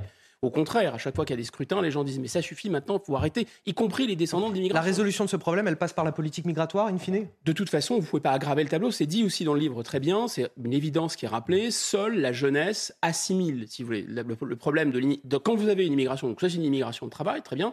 Les gens vont bosser et rentrent chez eux. Ça, c'est une immigration de peuplement. C'est une immigration de peuplement, c'est-à-dire que les gens ont, l'idée, enfin, vont faire souche. Et donc, euh, ils vont enterrer leurs morts ici, ils vont élever leurs enfants ici, etc. Pour qu'il y ait une assimilation, c'est pas très compliqué en fait il faut qu'il y ait une majorité d'enfants nationaux, d'enfants indigènes. C'est vraiment les enfants qui assimilent les enfants. Or là, ce que décrit le professeur, ce sont des classes où il n'y a que des enfants d'immigration. Il n'y a que des enfants. Aucun, aucun bah brassage, aucune Donc comment vous voulez qu'il y ait euh, une assimilation C'est totalement impossible. On va avancer, on a beaucoup de sujets à traiter ce matin. Ce chiffre euh, glaçant dont on vous parle, c'est le nombre de féminicides en hausse de 20% euh, l'an dernier. Ce sont 122 femmes qui ont été tuées sous les coups de leur conjoint ou ex-conjoint, selon un dernier bilan publié par le ministère de l'Intérieur. Les violences faites aux femmes qui étaient pourtant, et c'est ça qui nous interroge aujourd'hui, désignées comme la grande cause du quinquennat d'Emmanuel Macron. Tous les détails avec Alexis Vallée et Solène Boulan. Le bilan s'alourdit et le gouvernement peine à enrayer les violences faites aux femmes au sein du couple. Les associations rappellent qu'il faut rester à l'affût des signes avant-coureurs et dénoncent des drames qui auraient pu être évités. Car selon le ministère de l'Intérieur, près d'une femme sur trois décédée avait déjà subi au moins une forme de violence, notamment physique. 74% d'entre elles avaient pourtant signalé ces faits aux forces de l'ordre on ne se sert pas assez des outils. Euh, il y a encore trop peu de téléphones graves dangers qui sont distribués. Nous, on accompagne des femmes victimes de violences également. Euh, quand on voit qu'entre le moment où elles sont victimes de violences et le moment où monsieur va être jugé, il se passe plus d'un an, c'est juste pas possible. Ça lui laisse mais, le temps de la tuer, mais je ne sais combien de fois. Sur les 122 femmes décédées sous les coups de leurs conjoints, seules trois d'entre elles bénéficiaient d'une protection connue des forces de l'ordre. Dans 17% des cas, les enfants sont présents sur les lieux et les séquelles sont souvent très lourdes. Ces enfants-là seront les potentielles victimes ou potentiels bourreaux de demain. Donc si on ne prend pas déjà en charge ces enfants d'un point de vue psychologique, qu'on ne leur, explique pas que ces violences ne sont pas normales, que ce qu'ils vivent, voilà, c'est juste pas normal, euh, on évite ce schéma de répétition des violences. En 2019, le Grenelle contre les violences conjugales avait débouché sur une quarantaine de mesures. Malgré un bilan mitigé, le gouvernement assure en faire une priorité du quinquennat. Ah oui, mais c'était aussi une priorité du précédent quinquennat. Et en 2017, on avait Emmanuel Macron qui parlait d'un sentiment d'horreur et de honte. On pourrait redire exactement la même chose aujourd'hui. Oui, alors s'il faut deux commentaires brefs, et c'est ce que j'ai compris euh, très rapidement. On, on, en reparle après. on en reparle après. On en reparle après. Donc les deux commentaires brefs, un peu de, teasing, c'est numéro un, qui vit par la com, meurt par la com. C'est-à-dire si vous voulez vous emparer d'un sujet pour dire voilà, abracadabra, moi je vais le régler en deux temps, trois mouvements, bah, vous marchez sur un râteau et le râteau vous tape. Donc là, vous dites que vous, vous faites des féminicides, enfin la lutte contre les féminicides, la priorité de votre quinquennat, le résultat, c'est qu'ils explosent. Bon, deuxième phénomène, il y a aussi un effet trompe-l'œil, il faut le dire. C'est-à-dire que, un, euh, le huis clos tue euh, et le huis clos dans les familles tue. Et c'est ce qui s'est produit avec, pas seulement en France d'ailleurs, avec euh, les phénomènes de confinement. Quand vous enfermez ensemble des gens qui se haïssent, qui se détestent, oui, bah, c'est, le résultat peut ne pas être terrible. Donc voilà ce qu'on peut dire déjà pour commencer, c'est qu'il y a un phénomène de trompe-l'œil parce que ça avait baissé fortement quand même en 2019 avant de remonter en 2020. enfin, pardon, ça avait diminué en 2020 20 après avoir été euh, augmenté en 2019. Donc c'était sur une tendance baissière et ça a réaugmenté ensuite. On, on va faire le point sur l'actualité avec euh, Marie Conan. L'essentiel euh, de l'actualité, c'est avec vous. Emmanuel Macron évoque une histoire d'amour avec l'Algérie. En visite officielle dans le pays, le président français doit signer à Alger aujourd'hui un accord de partenariat renouvelé avec son homologue algérien Abdelmajid Tebboune. Il s'agira, selon l'Elysée, d'un partenariat renouvelé, concret et ambitieux. L'Ukraine a rebranché la centrale nucléaire de Zaporizhia depuis hier soir, mais elle est toujours totalement déconnectée du réseau national. La faute aux dommages sur les lignes électriques provoquées par les soldats russes. Volodymyr Zelensky alerte, la situation reste très risquée. Le président ukrainien a réclamé la venue de l'Agence internationale de l'énergie atomique pour que la centrale reste sous contrôle ukrainien. Et enfin, du football. Après sa débâcle contre le PSG, le LOSC se ressaisit. L'équipe s'est rachetée hier sur la pelouse de l'AC Ajaccio, victoire 3-1. En ouverture de la quatrième journée de Ligue 1, Youssouf Azici a inscrit un but de grande classe. Jonathan Bamba et Thiago Diallo ont également marqué. Les féminicides en hausse de 20% l'an dernier, 122 femmes euh, tuées sous les coups de leur conjoint de leur ex-conjoint. Guillaume Bigot, ça fait un décès tous les deux jours et demi contre un décès tous les trois jours auparavant. Il y a vraiment une question du traitement judiciaire de ces signalements. On nous dit c'est le manque de magistrats, ce qu'on pouvait entendre dans ce, dans ce sujet. Est-ce que c'est c'est là le problème aujourd'hui? On a fait toute une série de lois. Il y a eu un Grenelle aussi des violences faites euh, euh, aux femmes avec un renforcement des bracelets électroniques, de certaines mesures pour les aider, notamment des places d'hébergement.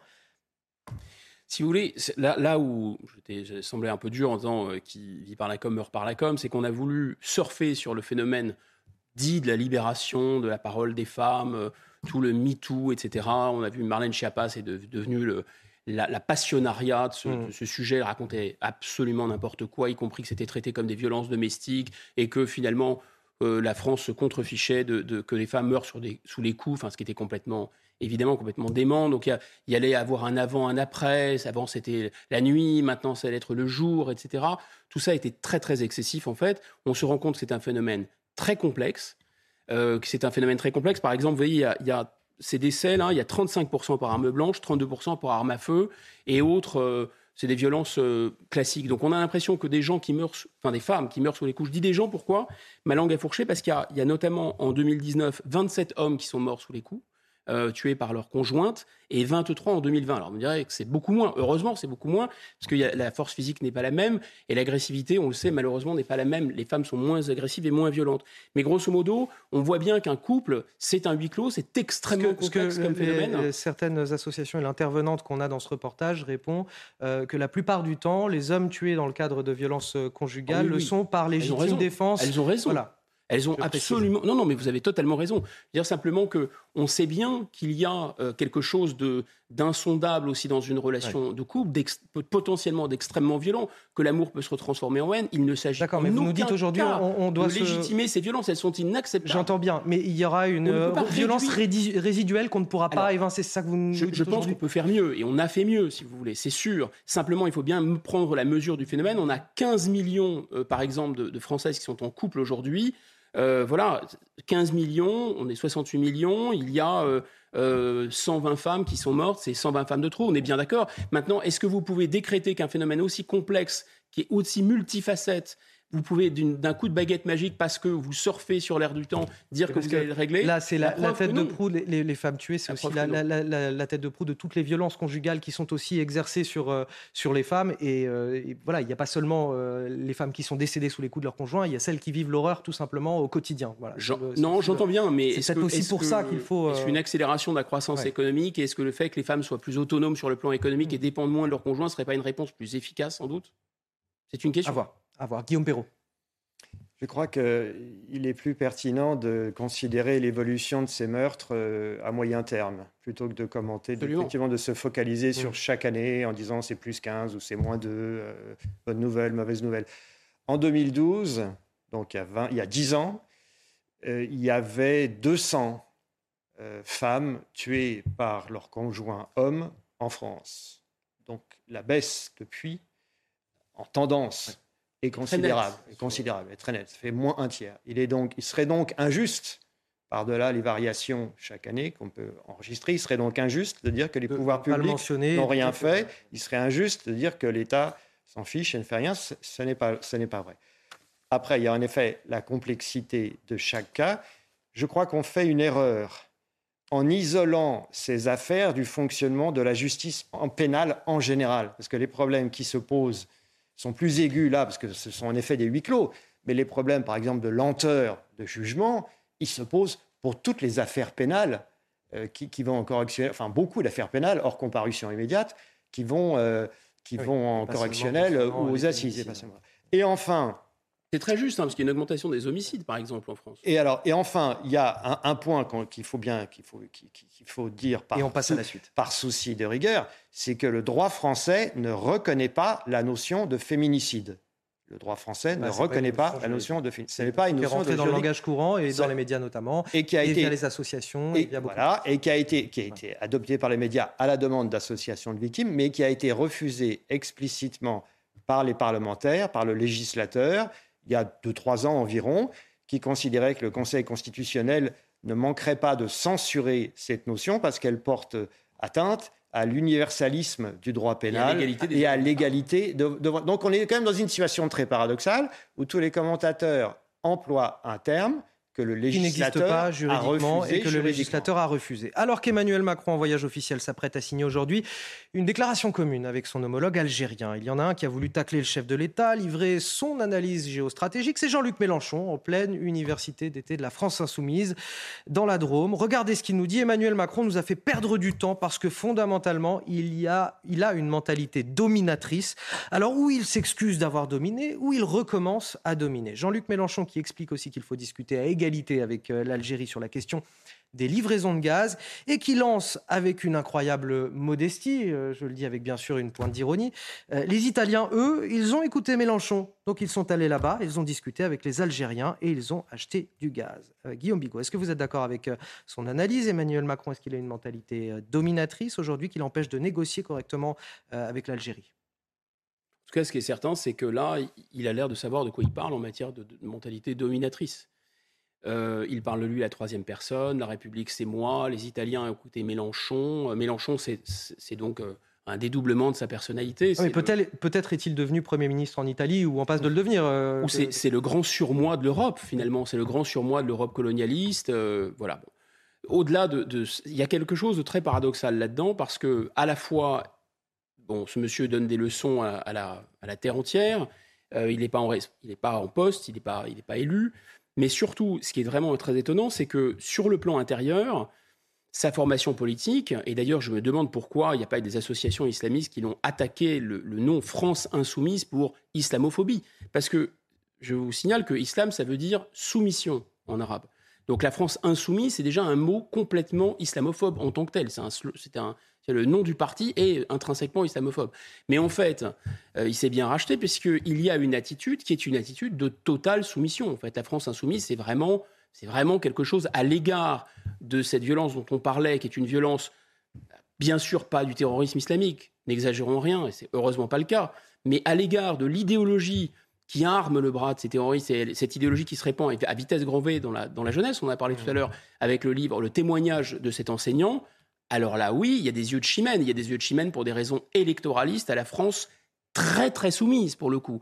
Donc c'est quand même étonnant que de la part de ce monsieur, qui est un modèle du genre de, mégalomanie, euh, il y ait ce genre de procès, alors que lui-même a un discours parfaitement rampant à l'égard de l'idéologie euh, très agressive qui se répand chez nous. Alors rapidement, Guillaume Perrault, euh, est-ce que effectivement Emmanuel Macron a une mentalité dominatrice à l'occasion de ce voyage officiel en Algérie? Comme le dit Jean-Luc Mélenchon. À l'automne dernier, Emmanuel Macron a dit que la guerre d'Algérie était pour, je cite, le système politico-militaire, c'est-à-dire le régime du FLN qui gouverne l'Algérie depuis 1962 sans discontinuer, euh, c'était une rente, mémorielle, c'était son expression. C'était tout à fait vrai. Ce qu'a dit Emmanuel Macron à l'automne dernier, cette phrase, elle est la pure vérité.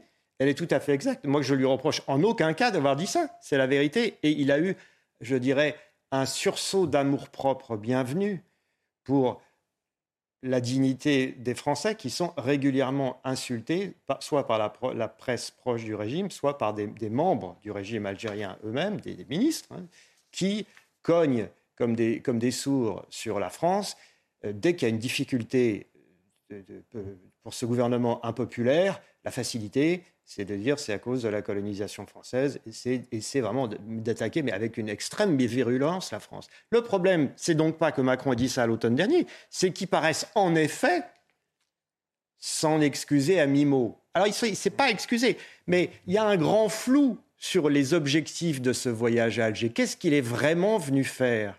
Personne à, à Alger. Il n'y a pas de résultat concret.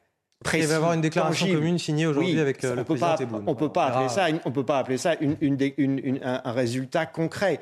Euh, donc, euh, je veux croire qu'il lui a paru indispensable de faire un geste de réconciliation pour avancer sur des dossiers de fond discrètement en coulisses entre diplomates sans, sans, faire de publicité, des dossiers géostratégiques comme le Mali, par exemple, la crise, la crise du blé euh, au Maghreb, les relations entre, avec le Maroc, la brouille entre Madrid et Alger, qui est un vrai problème. Bon, tout ça sont des sujets sérieux. Je veux croire Mais sur euh, euh, derrière cette espèce de, situation équivoque, on parle de ça euh, et que c'est utile. Donc visite d'Emmanuel Macron en Algérie dans un contexte de crise énergétique, une crise qui se confirme, ne serait-ce qu'en regardant le, prix de l'électricité. Les prix de gros qui battent de nouveaux records. En France, ils sont passés ce vendredi à 1000 euros le mégawattheure. C'était 85 euros il y a seulement un an. Les explications avec Thibault Marcheteau.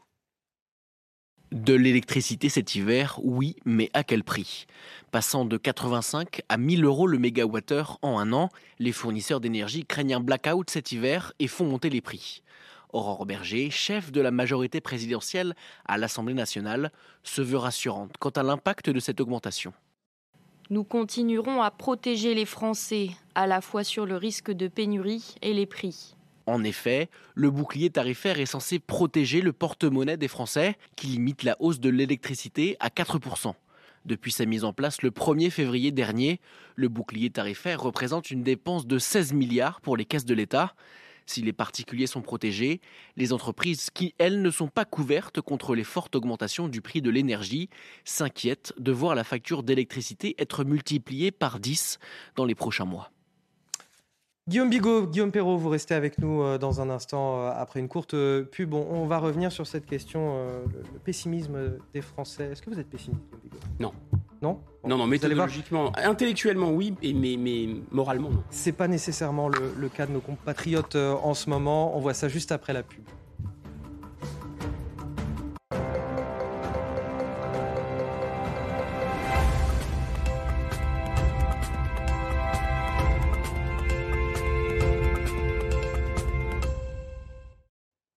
Bon réveil à tous si vous nous rejoignez dans la matinale week-end, il est tout pile 8h30 et je suis toujours avec Guillaume Bigot, politologue, et Guillaume Perrault, rédacteur en chef du Figaro Vox.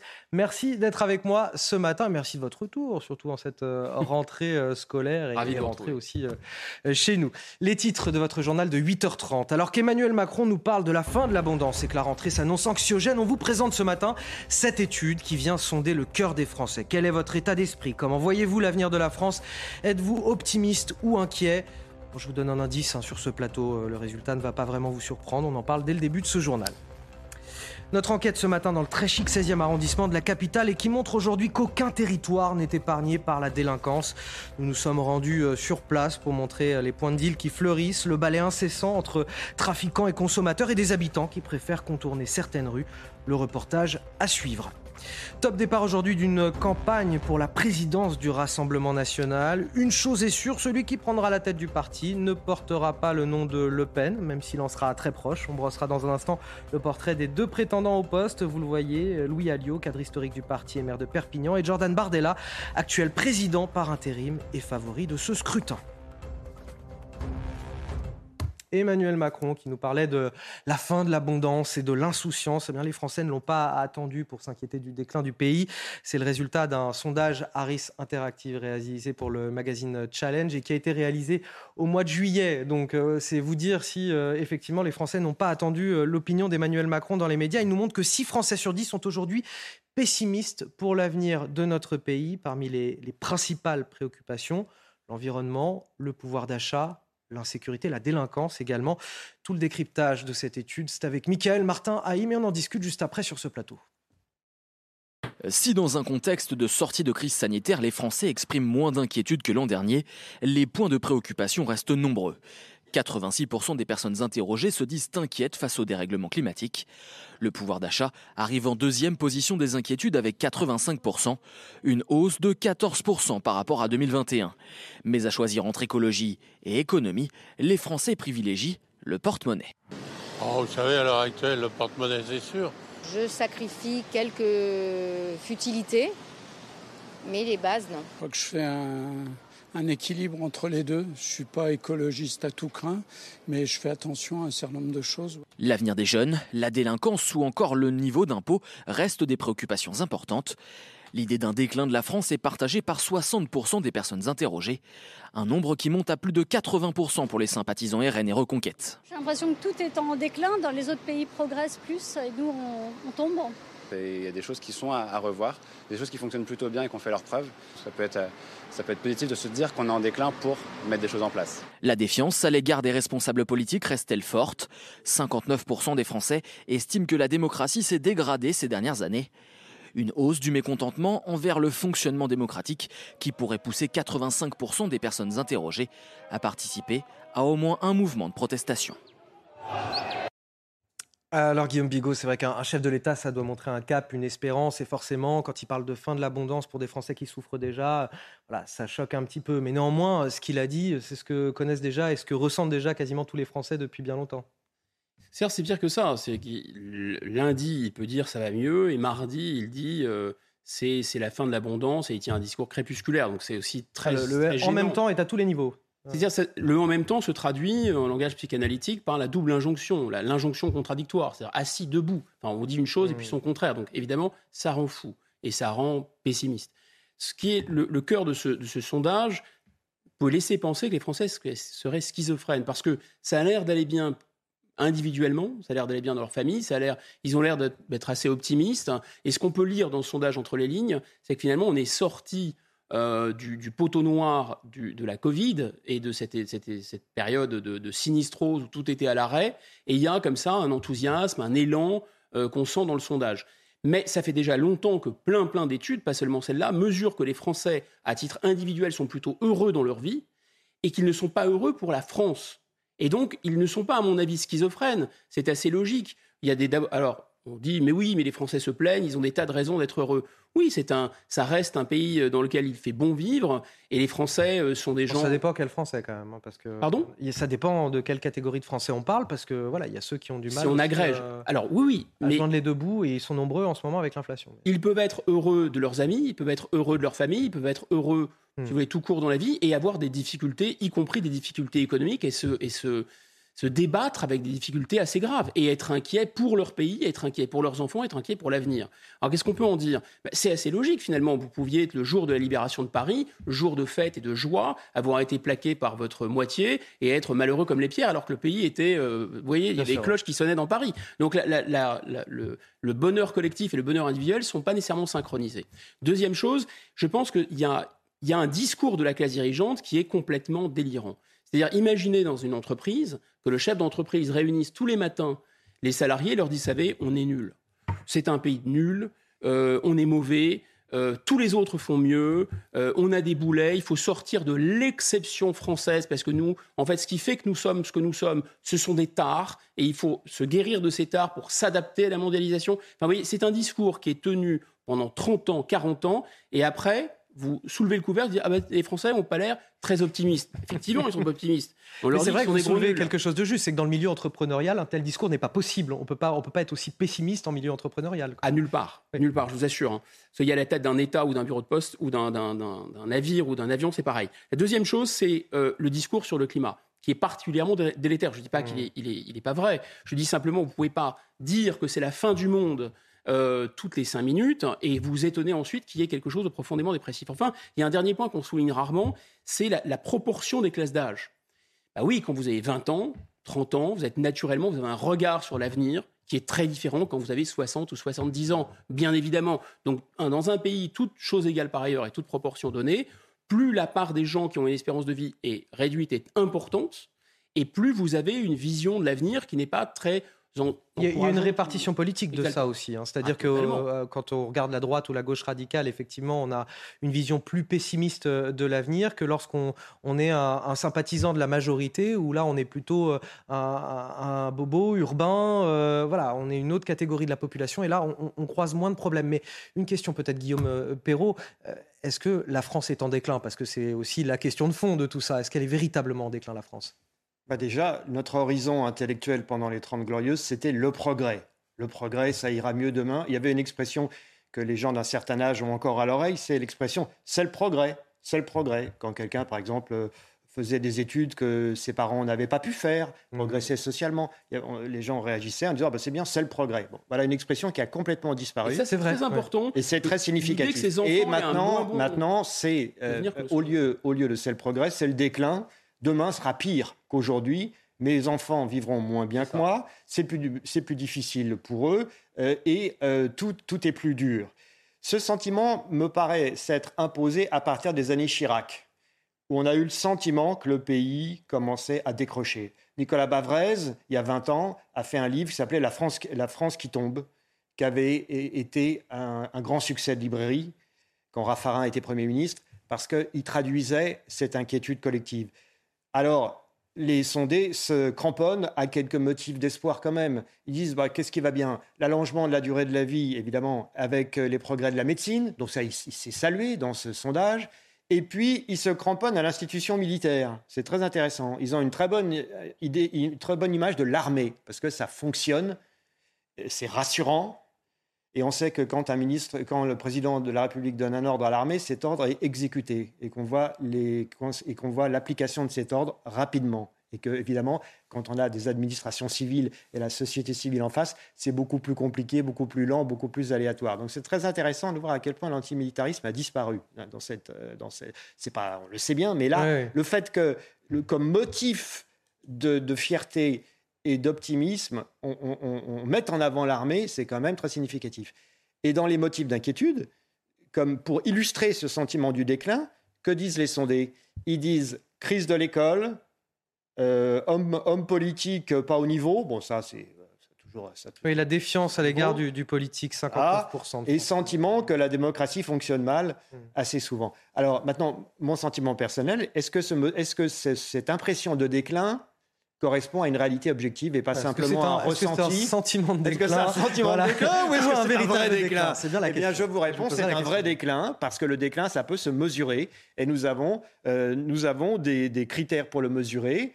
Bah, notre, notre rang parmi les puissances économiques, la part de notre industrie, le, la part de, de l'investissement, notre voix dans le monde, l'état de nos finances publiques, Tout ça, ce sont des critères qui permettent d'objectiver une appréciation et de conclure que oui, hélas, nous sommes en déclin. Alors Guillaume Bigot, est-ce que vous êtes d'accord? On est en déclin aujourd'hui, la France est en déclin? Et attention, je ne dis pas qu'on est nul. J'entends ce que dit Guillaume. Hmm. Et c'est vrai qu'on oscille, en complément de ce que vous dites Guillaume, on oscille entre deux sentiments. Soit on est nul, alors là on se flagelle, on se roule par terre, nous sommes les damnés de la terre, nous sommes en dessous de tout, vous entendez ce discours. Soit au contraire, nous sommes parfaits, nous n'avons à tenir aucun compte de ce que font les autres. On a une bonne réaction dans ce reportage. Oui, mais ce discours-là, nous n'avons ce qui se passe ailleurs n'a aucune importance. En aucun cas, il faut tirer des leçons de ce que font les autres. Ce discours-là, vous, vous l'avez aussi. Donc c'est assez étonnant. Vous avez deux discours qui existent, qui coexistent on, entend dans euh, soit, au contraire, nous sommes parfaits, ne changeons dans ce reportage un Français qui nous dit quand même, voilà, on est peut-être en déclin, mais c'est bien parce que ça nous permet aussi de nous rendre compte euh, des points sur lesquels il faut qu'on avance. Guillaume Bigot, un dernier mot rapide peut-être sur le déclin de la France. Mmh, c'est un phénomène, phénomène, complexe. Je pense qu'en fait, on se rend pas. Ça, ça veut dire que ça va être long, je sens. Non, non, non, non. ça peut être très, très bref parce qu'on se rend pas compte à quel point le continent européen, de par les règles qu'il s'est données, la BCE, contraindre la croissance artificiellement, nous ligoter. Si vous voulez, quand vous vous étranglez volontairement, euh, oui, la croissance, elle n'est pas très forte. Et quand vous sortez de l'Europe, vous vous rendez compte, dans des pays où il y a une croissance forte, parce qu'il y a eu une croissance forte au cours des 30 dernières années, des 40 dernières années, en, Asie ô combien, mais aussi sur le continent nord-américain, que qui n'avance pas recule. Voilà, donc on, est, on est rentré dans une sorte d'épate de l'histoire qui s'appelle l'Union européenne. Elle nous a imposé une monnaie effectivement très forte, qui nous a désindustrialisé profondément et qui a ralenti euh, la croissance économique, qui a ralenti l'investissement, qui a ralenti les salaires 10 ans, 20 ans, 30 ans, ça commence à faire long. Et oui, on tire la langue. Indiscutablement, il y a ce phénomène de déclin. Deuxième phénomène très rapide, et on peut faire le lien avec la visite d'Emmanuel Macron et à comparer à cette visite qu'avait fait le président Chirac, je crois que c'était en 2003, si ma mémoire est bonne, à Alger, où il était accueilli en héros. Bon, qu'est-ce qui s'est passé? Bah, La France avait une voix originale. La France, dans le monde, la France avait dit non hmm. aux États-Unis. On attend, le monde entier attend que la France arrête la mondialisation. Et piteusement, la classe dirigeante française ne fait qu'une chose, c'est de faire la posture de l'aplaventrisme pour bien copier, bien obéir d'abord aux instructions de Washington, bien obéir aux instructions de Bruxelles, et bien se conformer à un modèle qui n'est pas le nôtre et qui nous détruit de l'intérieur. Effectivement, ça ne marche pas il a fait une diète médiatique, euh, Jean-Luc Mélenchon. Il revient euh, plus tonitruant que jamais sur le devant de la scène après euh, deux mois d'été. Le leader de la France insoumise qui a donné un mot d'ordre à ses troupes à l'occasion des universités d'été de son parti. Regardez ce qu'il nous dit. Ça va être, ça va être la bataille générale. Il n'y a pas d'arrangement possible avec nous. Je rappelle que Jean-Luc Mélenchon n'est pas député. Hein, il donne les ordres, en tout cas, à son groupe parlementaire. Et il poursuit La vie politique française est un compte à rebours de la dissolution. Le seul moyen que le gouvernement a d'y échapper est de faire alliance avec les républicains. Donc, après deux mois d'absence euh, dans les médias, euh, Guillaume Bigot, on dirait qu'il n'a toujours pas digéré le fait de ne pas être Premier ministre, Jean-Luc Mélenchon. Oui, mais moi je suis très frappé quand même par une sorte de paradoxe entre le caractère totalement tonitruant, euh, Saint-Jurleur, euh, etc., enfin, auquel la France insoumise nous a habitués. C'est-à-dire qu'on monte les décibels, on monte le son, tout ça est très agressif dans la forme, mais dans le fond, euh, propose pas grand-chose. Et ça, ça, ça, aide pas à l'égard. quand on parle de la défiance à l'égard du politique, ça aide pas forcément quand on a quelqu'un qui dit il n'y a pas d'arrangement possible avec nous. Ça veut dire que bon, pendant cinq ans, à part s'opposer, ils vont pas faire grand chose à l'Assemblée nationale, c'est ça? Bah oui. de toute façon, on a, on a peine à, saisir leur, leur, leur, proposition. imaginez que d'aventure ils aient la majorité vraiment une aventure. Euh, je vous signale d'ailleurs qu'ils n'ont pas progressé euh, législative entre 2017 et, cette fois-ci. Donc, pas.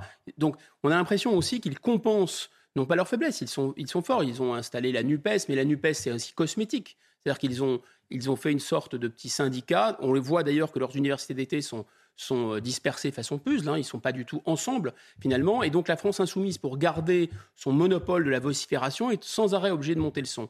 Mais en fait, ça ne fait peur à personne, et j'en veux pour preuve que euh, Rachida Dati, par exemple, tout à son honneur d'ailleurs, est allé débattre avec eux, euh, Madame Grégoire, membre du gouvernement, est allée débattre avec eux, Monsieur Beaune, membre du gouvernement, est allé débattre avec eux, Madame Chiappa est allée débattre avec eux parce que c'est du dernier chic. Ça, donne une sorte de, courage. Ils sont, ils sont très tonitruants et très gueulards. Donc, se dire qu'on arrive à tenir le choc, donc c'est plutôt bien pour l'image euh, qu'on a, euh, euh, pour l'image personnelle de ces, ministres ou de ces, politiques.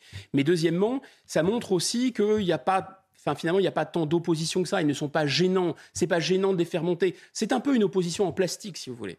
7h45, 8h45 sur ce news, pardonnez-moi, il est beaucoup plus tard que ça. Pour les tard, si vous nous rejoignez, on est ravis de vous accueillir. Tout de suite, c'est le rappel, l'essentiel de l'actualité, c'est avec Marie Conan.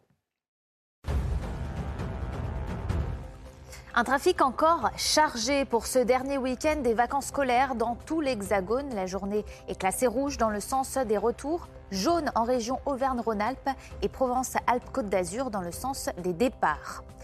Les deux principaux suspects dans l'assassinat d'un jeune Afghan à Colmar, mis en examen ce vendredi pour assassinat.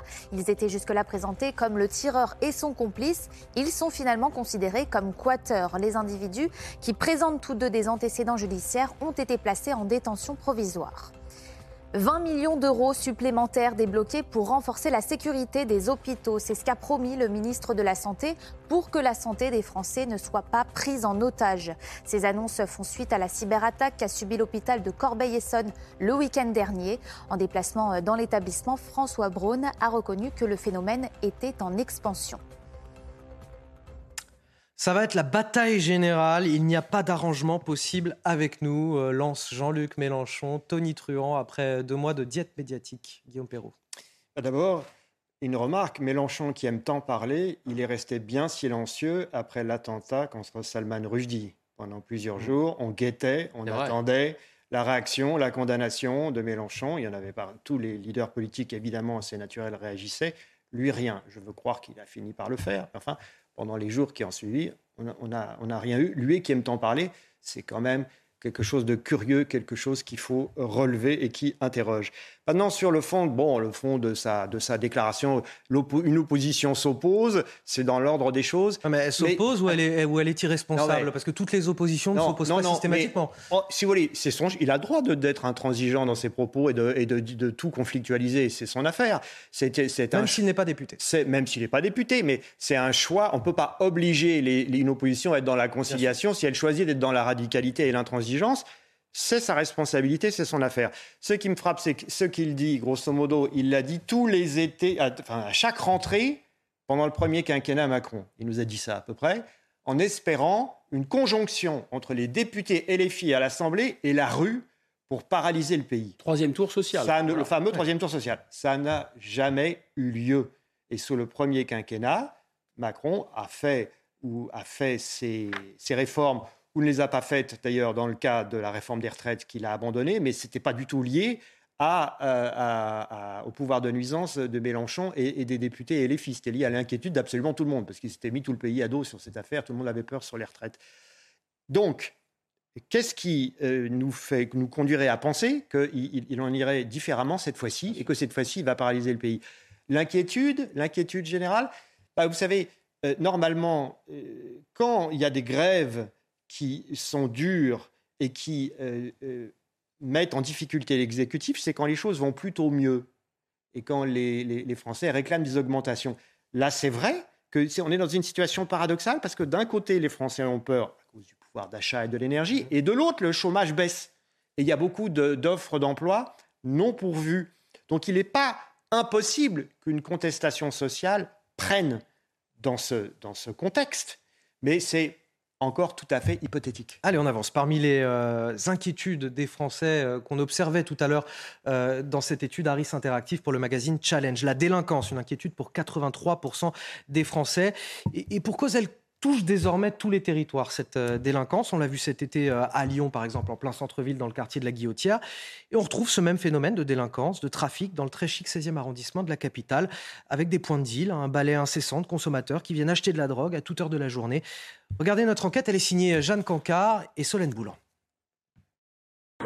Devant ce café du 16e arrondissement de Paris, à toute heure de la journée, plusieurs individus sont rassemblés. Sur cette vidéo de caméra de surveillance, on assiste à un échange discret au coin d'une rue, connue pour être l'un des principaux points de trafic du quartier. Des scènes de deal auxquelles sont confrontés quotidiennement les riverains. Thomas habite à proximité de l'un de ces lieux de vente. Pour sa sécurité, il témoigne sous couvert d'anonymat. Ils font des transactions, alors vous voyez des petits échanges, une pseudo poignée de main avec un échange de billets, puis on repart avec un sachet. Quand je passe avec mes enfants, ben maintenant je fais des détours. Des gens qui habitent dans des HLM, qui n'osent plus inviter des gens. Pourquoi? Parce qu'ils tiennent le pavé, ils ne vous connaissent pas, ils ne vous laissent pas rentrer dans l'immeuble. C'est quand même, et on est en plein Paris. Le fléau n'est pas nouveau dans ce quartier, mais semble s'étendre de jour en jour selon les habitants. Inquiète et désemparée, cette riveraine envisage même de quitter la capitale. En tant que femme, je ne suis pas à l'aise de sortir toute seule. J'ai le sentiment qu'ils n'ont absolument pas peur et que rien ne les arrête. Je pense qu'ils se disent c'est nous qui faisons la loi et on fait ce qu'on veut et les gens n'ont qu'à partir. Pour Francis Piner, maire du 16e arrondissement de Paris, le manque de fermeté de la justice rend impossible l'endiguement du trafic. Quand on me dit par exemple qu'il y a des gens qui dealent avec des bracelets électroniques visibles à la cheville, ça pose le problème du fait que les juges d'instruction comme les juges d'application des peines, n'ont pas une police de l'application des peines et du contrôle judiciaire. Francis Piner pointe aussi du doigt le manque d'effectifs de policiers nationaux et une police municipale restreinte, avec 38 agents assermentés pour 165 000 habitants. Et moi, naïvement, je me dis, tiens, Gérald Darmanin, il a lancé une plateforme, moncommissariat.fr, une plateforme de signalement pour, euh, pour ce type de méfaits euh, qui va, qui va tout régler, j'imagine. Ah oui, parce que la définition de la politique, c'est de dissocier le verbe de l'action. Les Grecs avaient des, mots différents. Vous parler de la politique, des décisions des mots qui ont un effet dans l'action. Ça, c'est normalement la parole politique. C'est une parole qui est, comme on dit, performative. C'est une parole qui est destinée à changer la réalité. Et puis, euh, je ne vais pas parler dans le vide, mais, euh, parler, euh, faites de la poésie, faites de la communication, faites du marketing, vous faites des bruits, du bruit avec la bouche.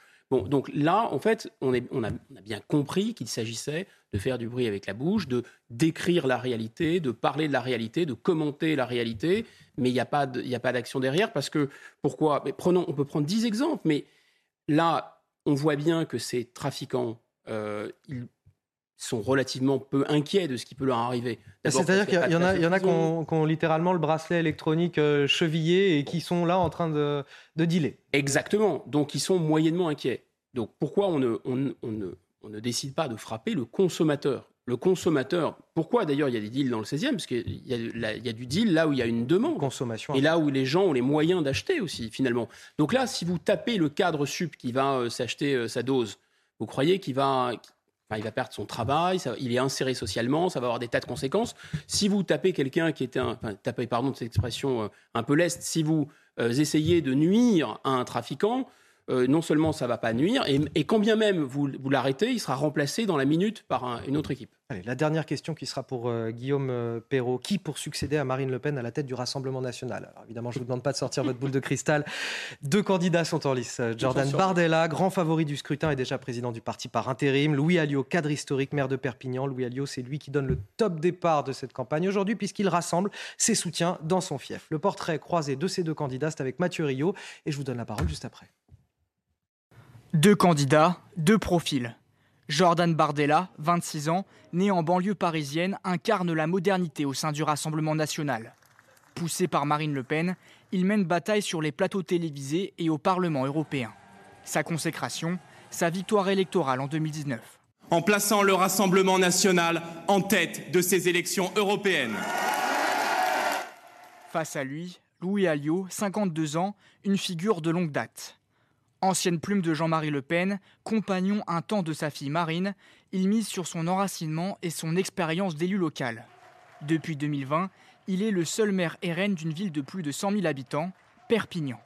C'est une grande fierté parce que l'anathème, la diffamation et tout ce qui va avec n'ont que trop duré, à Perpignan comme partout en France.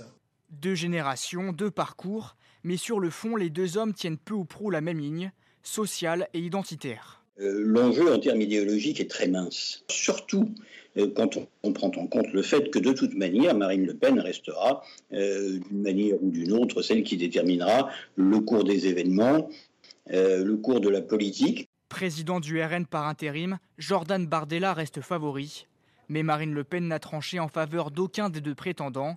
Elle souhaite seulement un débat démocratique serein d'ici le congrès du 5 novembre. Alors Guillaume Perrault, il sert à quoi ce scrutin?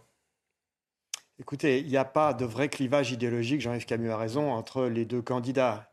Bonnet blanc, blanc bonnet. Pas, pas exactement. Euh, par contre, euh, on est bien obligé de dire, c'est pas être indélicat de le dire, que Jordan Bardella a pour compagne la nièce de Marine Le mmh. Pen et que Louis et Alliot est l'ancien conjoint de Marine Le Pen. Donc, c'est un parti où la vie politique et le personnel sont imbriqués. C'est-à-dire que le, prochain président du Rassemblement national, il portera pas le nom de Le Pen, mais il en aura la marque en tout cas. Il restera, euh, oui, proche de, Marine Le Pen. Et puis, il y a l'affaire reste. Alors, l'affaire resterait pas dans la famille si jamais c'était Louis Alliot qui gagnait, ce qui me paraît pas peu, le compagnon de Marine Le Pen désormais. Mais si vous voulez, il y a quelque chose qui est singulier dans, dans, ce, dans ce, parti, c'est quand même l'imbrication de l'intime et, du politique euh, au sommet, de, au sommet de, ce, parti. Ça a toujours été, ça a toujours été un des traits caractéristiques. Alors, bah, D'abord, il faut quand même reconnaître que certains, certains sceptiques disaient Marine Le Pen ne lâchera jamais, lâchera jamais la présidence. Elle, se, elle le fait, quelles que soient les arrière-pensées, il faut quand même euh, en, prendre acte. Hein, oui, bien sûr. En, donner acte. Alors, maintenant, son charisme, son autorité, le fait que tous les députés euh, lui sont redevables, tous les députés RN lui sont redevables à elle et à personne d'autre, fait qu'elle restera évidemment la figure, euh, la directrice de ce parti, même si elle porte plus le titre de présidente. Et c'était le mot de la fin. Merci euh, Guillaume Perrault, rédacteur en chef de Figaro Vox, d'avoir participé à cette, à émission. Guillaume Bigot, vous restez avec nous. On vous retrouve dans un instant à 9h. Vous serez face à Frédéric Durand, directeur de la revue L'Inspiration politique, à dans quelques instants sur CNews dans la matinale week-end.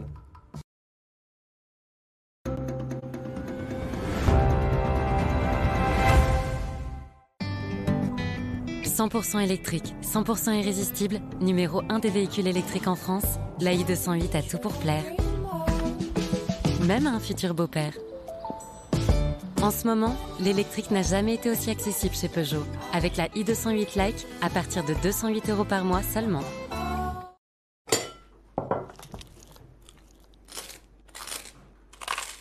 Ne laissons pas l'inflation vous priver des produits du quotidien. Leclerc protège votre pouvoir d'achat et rembourse en ticket Leclerc sur votre carte de fidélité la hausse des prix dus à l'inflation sur plus de 230 produits. C'est le bouclier anti-inflation.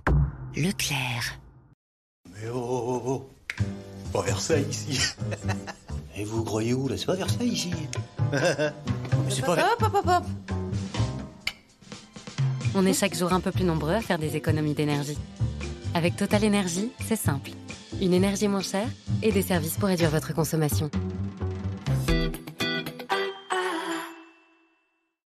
Strutting your way into my heart. Take your head off, make yourself at home. Have a steady night, then on home. Day one, I'm in love with the strut. Day two, I'm in love with the strut. Day three, I'm in love with the strut. Guess what? I'm in love with the strut. I like your strut. Do you wanna go strutting, strutting you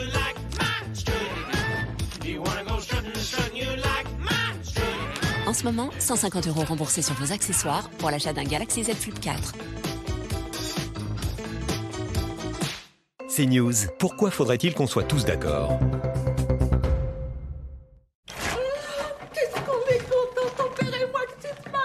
Comment on en est arrivé là? La voisine m'a vu au téléphone avec un grand sourire et alors là, c'était parti. Ma fille de Brigitte, elle est amoureuse. Elle a enfin trouvé un jeu. Elle se marie. Mais avec qui? Un certain Max. Je suis pas invité. Maman, maman Max, c'est juste mon conseiller EDF en fait. Wow 9 clients sur 10 sont satisfaits d'EDF. Forcément, ça fait parler.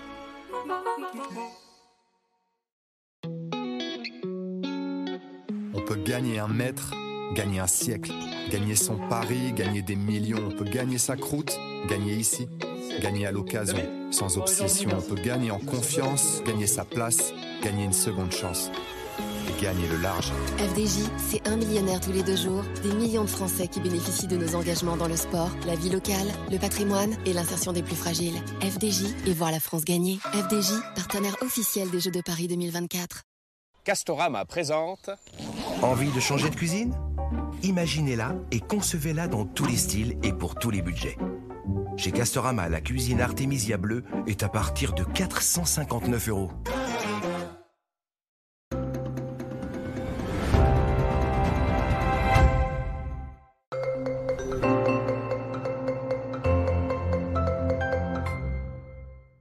Les prévisions de ce samedi 27 août. Ce matin, encore quelques ondées traîneront sur l'extrême nord-est. C'est le soleil qui dominera sur le reste du pays. Dans l'après-midi, les averses se multiplieront dans les Vosges jusqu'au nord de la Corse. Sur le reste du pays, la journée s'annonce calme, avec partout en France de belles éclaircies. Côté température, le mercure affiche 23 à Nice et à Perpignan, 19 à Bordeaux et 18 à Lyon. Dans l'après-midi, les températures vont monter sur tout le territoire, jusqu'à 29 degrés à Nantes, 30 à Bastia et 24 à Brest.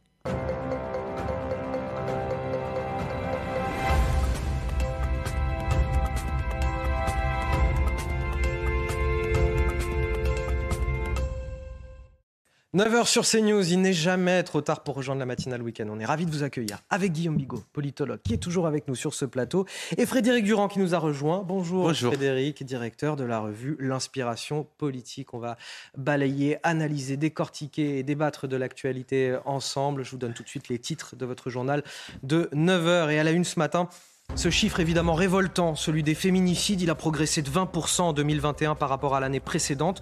On a pourtant cru à une prise de conscience collective, c'était la grande cause du précédent quinquennat. Force est de constater que rien ne bouge. On essaiera de comprendre ce matin pourquoi. Après deux mois de silence médiatique, Jean-Luc Mélenchon a semble-t-il besoin de revenir au centre du jeu. Alors qu'Emmanuel Macron est en Algérie, il dénonce sa mentalité dominatrice. Il faut discuter à égalité avec l'Algérie, nous dit-il, et notamment si l'on veut avancer sur la question des livraisons de gaz. Et justement, entre ces livraisons de gaz qui starissent et plus de la moitié de nos centrales nucléaires à l'arrêt, c'est le prix de l'électricité qui explose. En France, il vient de passer la barre des 1000 euros le mégawattheure contre 85 euros l'an dernier. Si les particuliers sont évidemment protégés par le bouclier tarifaire, ce n'est pas le cas des entreprises. On en parle à la fin de cette édition. Mais avant de développer ces titres, je voudrais vous parler euh, de ce témoignage édifiant, celui d'un professeur de lettres euh, passé euh, par plusieurs établissements en, zone sensible de région parisienne. Et il tire aujourd'hui la sonnette d'alarme dans un livre choc. Ce qu'il dénonce aujourd'hui, c'est la progression du salafisme au sein même de l'école de la République. Samuel Paty, ça aurait pu être moi, nous dit-il. Et on va en parler avec vous, Marie Conan, ce matin. Le livre sort dans quelques jours. Il s'appelle Ces petits renoncements qui tuent.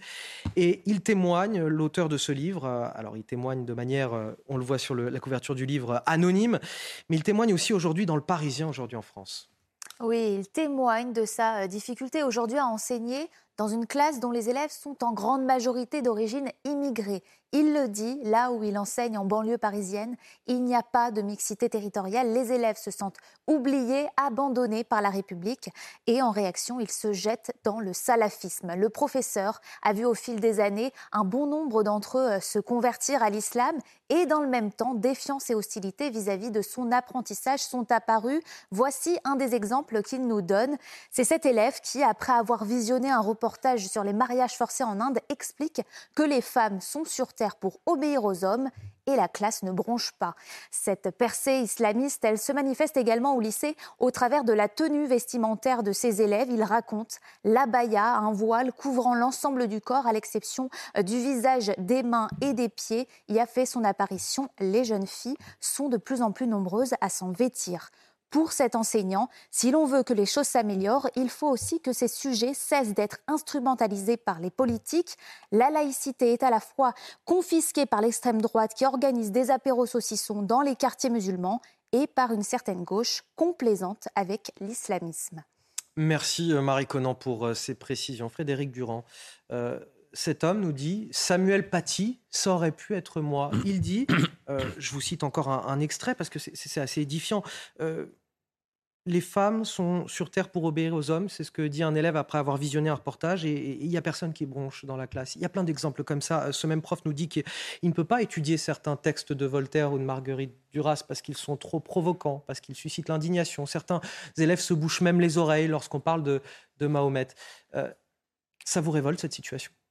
Non, bien sûr, c'est révoltant à la fois. Il dit méfions-nous et euh, il ne faut pas tomber dedans de l'instrumentalisation politique.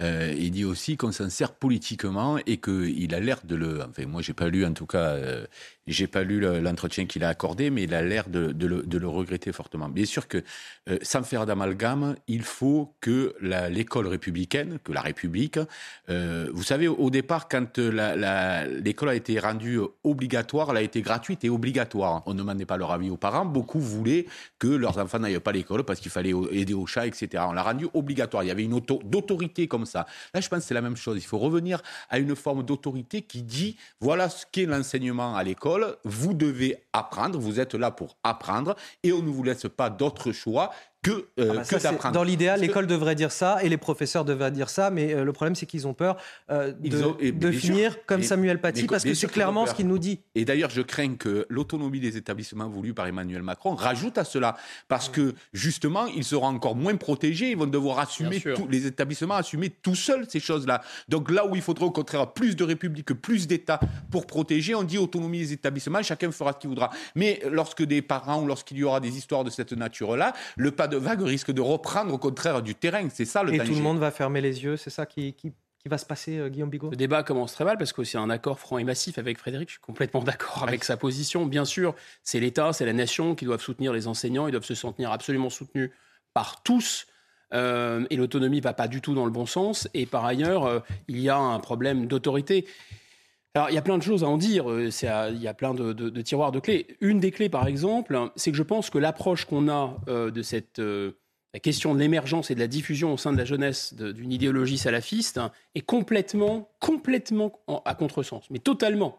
Alors, je ne dis pas, attention à l'interprétation de ce que je vais dire, ça peut être très mal interprété, que Vladimir Poutine est un modèle en rien.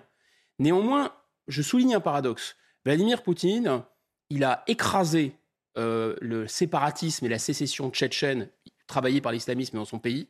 Et je peux vous dire qu'il n'y en a pas un qui bouge une oreille là-bas. Et en même temps, il respecte l'islam. Après, les, les- les dictatures ou les régimes autoritaires, les régimes Régimes autoritaires, autoritaires, oui. je, je- Non, je non, précise de manière bien. générale, impose nécessairement une uniformisation comparaison, culturelle. Euh, comparaison voilà. pas raison. Ouais. J'utilise ça pour, pour faire un effet contraste, si vous voulez. En aucun cas, je préconise de faire Mm. ce qu'a fait M. Poutine en Russie, de le faire en France. Mais je dis, il y a un effet contraste intéressant parce que vous avez une combinaison là-bas de. Il y en a un qui bronche, ça se passe très mal. Donc il faut respecter en effet l'autorité, la Russie, etc. Il n'y a pas de séparatisme, c'est traité de manière très brutale et très violente. Et simultanément, on respecte, il y a un respect profond de la religion musulmane. Est-ce que ça veut dire que chez nous, il faut faire preuve de plus d'autorité Non, mais j'attire simplement le, le- votre attention sur le fait que ici c'est l'inverse. C'est-à-dire qu'ici, on enseigne les caricatures de Mahomet dans les classes, et on voit bien pourquoi, puisqu'il y avait l'affaire de Charlie, et on a dit nous sommes tous Charlie. Donc on, on- on porte le, on porte le carambar dans la carie, on appuie là où ça fait mal, on va choquer d'une certaine façon l'islam, en disant c'est ça nos valeurs, c'est de choquer l'islam, et je caricature, hein, je tire le trait volontairement. Et simultanément, on a peur. Et la peur se diffuse. Et d'ailleurs, la peur est si importante qu'on ne la voit même plus, je vous signale. Puisque ce professeur, il signe un livre qui dit d'ailleurs exactement la même chose que ce qui était dit en 2002, soit il y a 20 ans, dans les territoires perdus de la République, et on fin de redécouvrir la Lune. Et en plus, ce professeur, il dit, euh, grosso modo, Samuel Paty, ça aurait pu être moi, mais il ne signe pas son livre. Alors, parce qu'il craint pour sa vie peut-être, parce qu'il ne veut pas mettre ses collègues et son établissement. Mais est-ce que vous voyez le sens que ça peut vouloir dire? Vraiment, la peur est omniprésente. Donc, la combinaison de on a peur de cette idéologie, on en a peur, et simultanément, on, on peut euh, finalement ne pas complètement respecter l'islam, je pense qu'il faut prendre les choses autrement. Je pense qu'il faut commencer par respecter cette croyance, vraiment la respecter, ne pas les insulter, etc., et simultanément rétablir l'ordre et l'autorité. Et la peur n'a jamais empêché le danger. Une certaine gauche a été complaisante avec l'islamisme, comme le dit euh, ce témoin, justement? Bien sûr, pour des ra- et continue à l'être, et continue à l'être en matière de vectorisation et d'utilisation politique de l'islamisme. Vous avez quand même un parti qui s'appelle euh, euh, la France insoumise. Alors, À des fins électoralistes? Bien sûr, bien sûr, à des fins électoralistes. Parce que moi, je veux bien qu'on exploite politiquement et que ce qu'on appelle l'extrême droite exploite politiquement. L'extrême droite, souvent, ça veut dire que ce sont des gens qui sont encore fidèles aux valeurs de 1789 euh, ou, par exemple, qui sont sur la position euh, d'un général, d'un, De Gaulle. Alors, euh, on, on dit que ce sont des extrémistes maintenant. OK, admettons. Mais grosso modo, euh, cette position-là, est-ce qu'elle exploite la situation? Je pense qu'à partir du moment où un professeur dans une classe peut se faire couper la tête parce qu'il enseigne Voltaire et parce qu'un professeur ne peut pas dire qu'il se passe ce qu'il se passe dans sa classe sans utiliser un pseudonyme, sinon il est en danger, ça représente un problème politique, c'est un problème de la Mais- société. On ne peut pas ne pas en parler politiquement. Dernier mot là-dessus, Non, Frédéric Durand. reconnaissons qu'il y a une instrumentalisation de part et d'autre. L'extrême droite l'instrumentalise évidemment, nous faisant croire par moments que tout musulman serait un terroriste en puissance, ce qui est faux. Et de l'autre côté, il y a une complaisance euh, électoraliste qui est tout aussi déplorable, j'en conviens. En vérité, on n'a pas trouvé le bon système. Parce que comment justement éviter d'être un État autoritaire. Tous les États autoritaires, vous le remarquerez, finissent tous corrompus d'ailleurs, hein, et, coupés du peuple. La vérité constitue une caste euh, euh, qui n'a plus de compte à rendre au peuple. Donc comment ne pas devenir cela tout en, se faisant, euh, tout en faisant respecter les valeurs qui sont les nôtres? Il y a une vraie difficulté. Je pense que ça passe par l'école et par l'éducation, par moi ce que j'appellerais l'instruction civique plutôt que, enfin l'instruction tout court plutôt que l'éducation, parce que l'éducation c'est quand même le rôle des parents, l'instruction c'est le rôle de l'école. Mais il y a là quelque chose à faire, à mon avis, et ne plus transiger euh, sur. Vous voyez, par exemple, je discutais hier avec une dame qui me disait qu'elle elle voulait mettre son, son, enfant au collège et qu'elle a demandé s'il il faisait, euh, par curiosité, du porc au collège. On lui a dit non, non, on n'a fait plus, trop compliqué. Ça, c'est pas possible, par exemple. Ça, ça n'est pas acceptable. Et dans ces renoncements-là, il y a l'idée de la peur de fâcher les uns hum. les autres. Moi, je pense que sur ce, ce que. c'est pas les uns et les autres. Hein.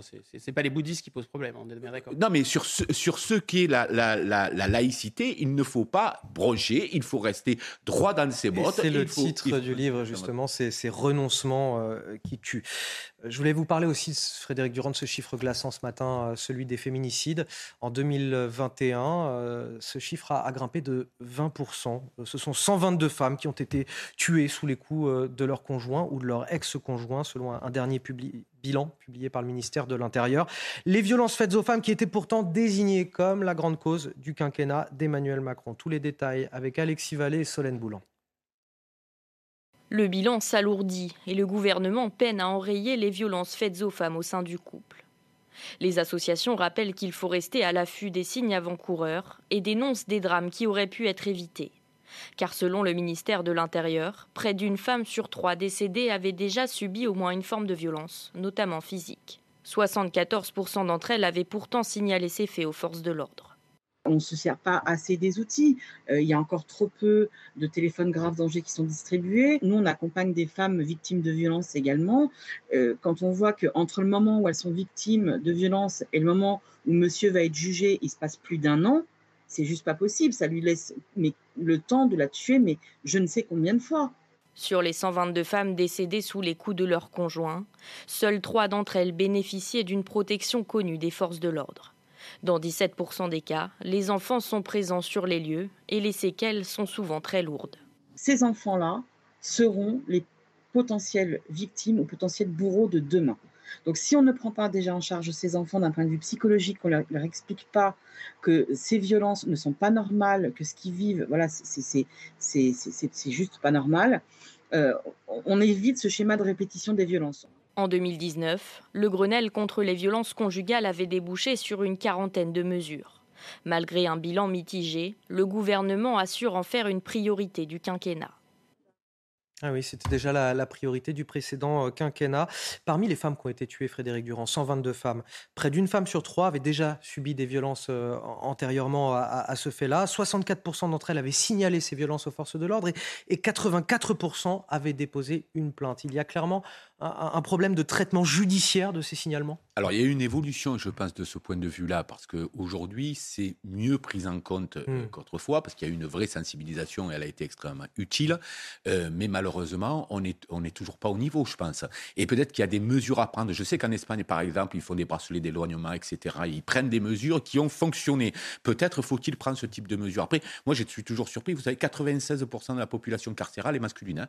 Il y a 96% d'hommes en prison. Donc les violences et, les délits sont, plus euh, largement commis par les hommes. Ce que disait votre intervenante était intéressant parce qu'elle disait aussi qu'il fallait euh, euh, sauver les enfants de ces couples-là parce qu'il pouvait y avoir reproduction des comportements. C'est-à-dire quelqu'un, un enfant qui voit la violence. les agresseurs sont, ont eux-mêmes souvent été victimes de maltraitance dans leur enfance. Complètement. Et ils voient cette violence, ils la trouvent tout simplement, ils l'intègrent, ils la trouvent normale, ils pensent que c'est comme ça que ça fonctionne.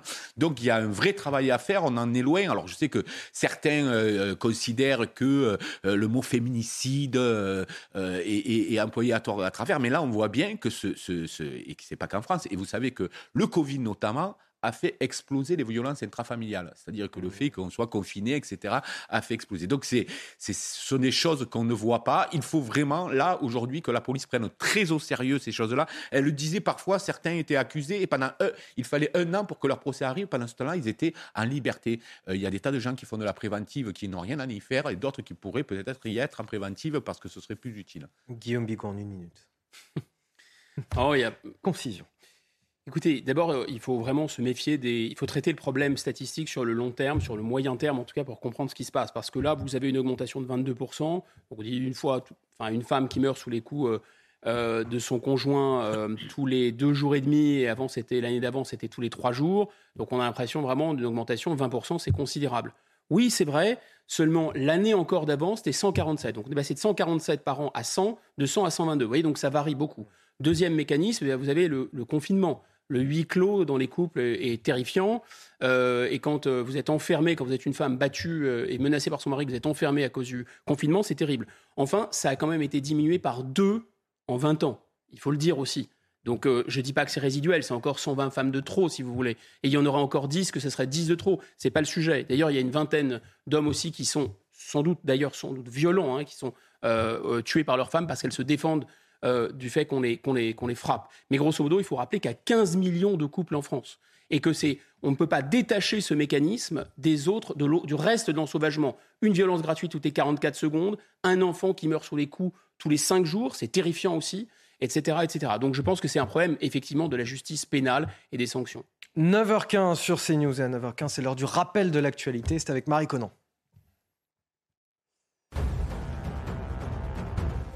Emmanuel Macron évoque une histoire d'amour avec l'Algérie. En visite officielle dans le pays, le président français doit signer à Alger aujourd'hui un accord de partenariat renouvelé avec son homologue algérien Abdelmajid Tebboune. Il s'agira, selon l'Elysée, d'un partenariat concret et ambitieux. L'Ukraine a rebranché la centrale nucléaire de Zaporizhzhia depuis hier soir, mais elle est toujours totalement déconnectée du réseau national. La faute aux dommages sur les lignes électriques provoquées par les soldats russes. Volodymyr Zelensky alerte, la situation reste très risquée. Le président ukrainien a réclamé la venue de l'Agence internationale de l'énergie atomique pour que la centrale reste sous contrôle ukrainien. Et enfin, du football. Après sa débâcle contre le PSG, le LOSC se ressaisit. L'équipe s'est rachetée hier sur la pelouse de l'AC Ajaccio. Victoire 3-1 en ouverture de la quatrième journée de Ligue 1. Youssouf Ayazici a inscrit un but de grande classe. Jonathan Bamba et Thiago Diallo ont également marqué. Alors qu'Emmanuel Macron, en voyage officiel, s'apprête à signer aujourd'hui une déclaration commune avec son homologue algérien, il y en a un qui a voulu euh, tacler le chef de l'État et euh, livrer son analyse géostratégique. C'est Jean-Luc Mélenchon en pleine université euh, d'été de son parti dans la Drôme. Et regardez ce qu'il nous dit, Jean-Luc Mélenchon. Emmanuel Macron nous a fait perdre du temps parce que fondamentalement, il a une mentalité dominatrice. Alors, ou il s'excuse d'avoir dominé, ou il recommence à dominer. Jean-Luc Mélenchon qui explique aussi qu'il faut discuter euh, à égalité euh, avec l'Algérie sur la question des, livraisons de gaz et qui lance avec une incroyable modestie euh, cette phrase également. Les Italiens, eux, ils ont écouté Mélenchon. Donc ils sont allés là-bas, ils ont discuté avec les Algériens et ils ont acheté du gaz. Euh, Frédéric Durand, est-ce que vous êtes euh, d'accord avec euh, l'analyse géostratégique de Jean-Luc Mélenchon Et, d'ailleurs, sur Emmanuel Macron, est-ce qu'il a une mentalité dominatrice aujourd'hui qui empêche la France de négocier correctement avec l'Algérie? Je crois que l'opposition s'oppose. et disant cela, je pense qu'il ne fait pas trop avancer le jeu public, si vous me permettez. non, je pense, que pour le coup, Macron a été assez juste dans ce qu'il a, dit là-bas. Certains disent qu'il n'aurait même pas dû y aller du tout. Euh, euh, d'autres disent qu'il il, il faudrait aller plus loin dans la repentance, etc. Moi, je crois que le, sujet n'est pas là. D'abord, je sépare de façon radicale le régime algérien du peuple algérien. je, euh, répète qu'il y a eu quand même des manifestations monstrueuses depuis 2019. Il y a eu le Irak en Algérie. La plupart des Algériens ne veulent plus de ce régime qui est encore gouverné au final par les militaires.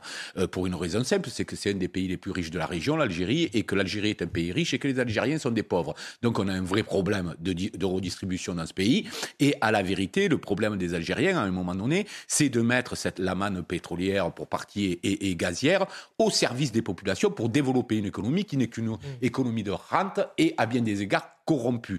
Donc, le problème de, de, de Tebboune aujourd'hui, euh, et souvent on fait référence au fait qu'il euh, disent de la, de, le, plus grand mal de la France pour unir son peuple, c'est de se servir. Et moi, je crois qu'il y a une rente mémoriale en Algérie qui est réelle euh, et, qui pose des, des, difficultés. Emmanuel Macron n'a pas, pas une attitude dominatrice ben Là, en l'espèce, je ne crois pas que pendant sa visite, je lui ai pas vu une position dominatrice. Je ne sais pas ce qu'aurait fait Mélenchon à sa place, je ne sais pas ce qu'il aurait dit d'ailleurs, parce qu'il ne nous l'explique pas.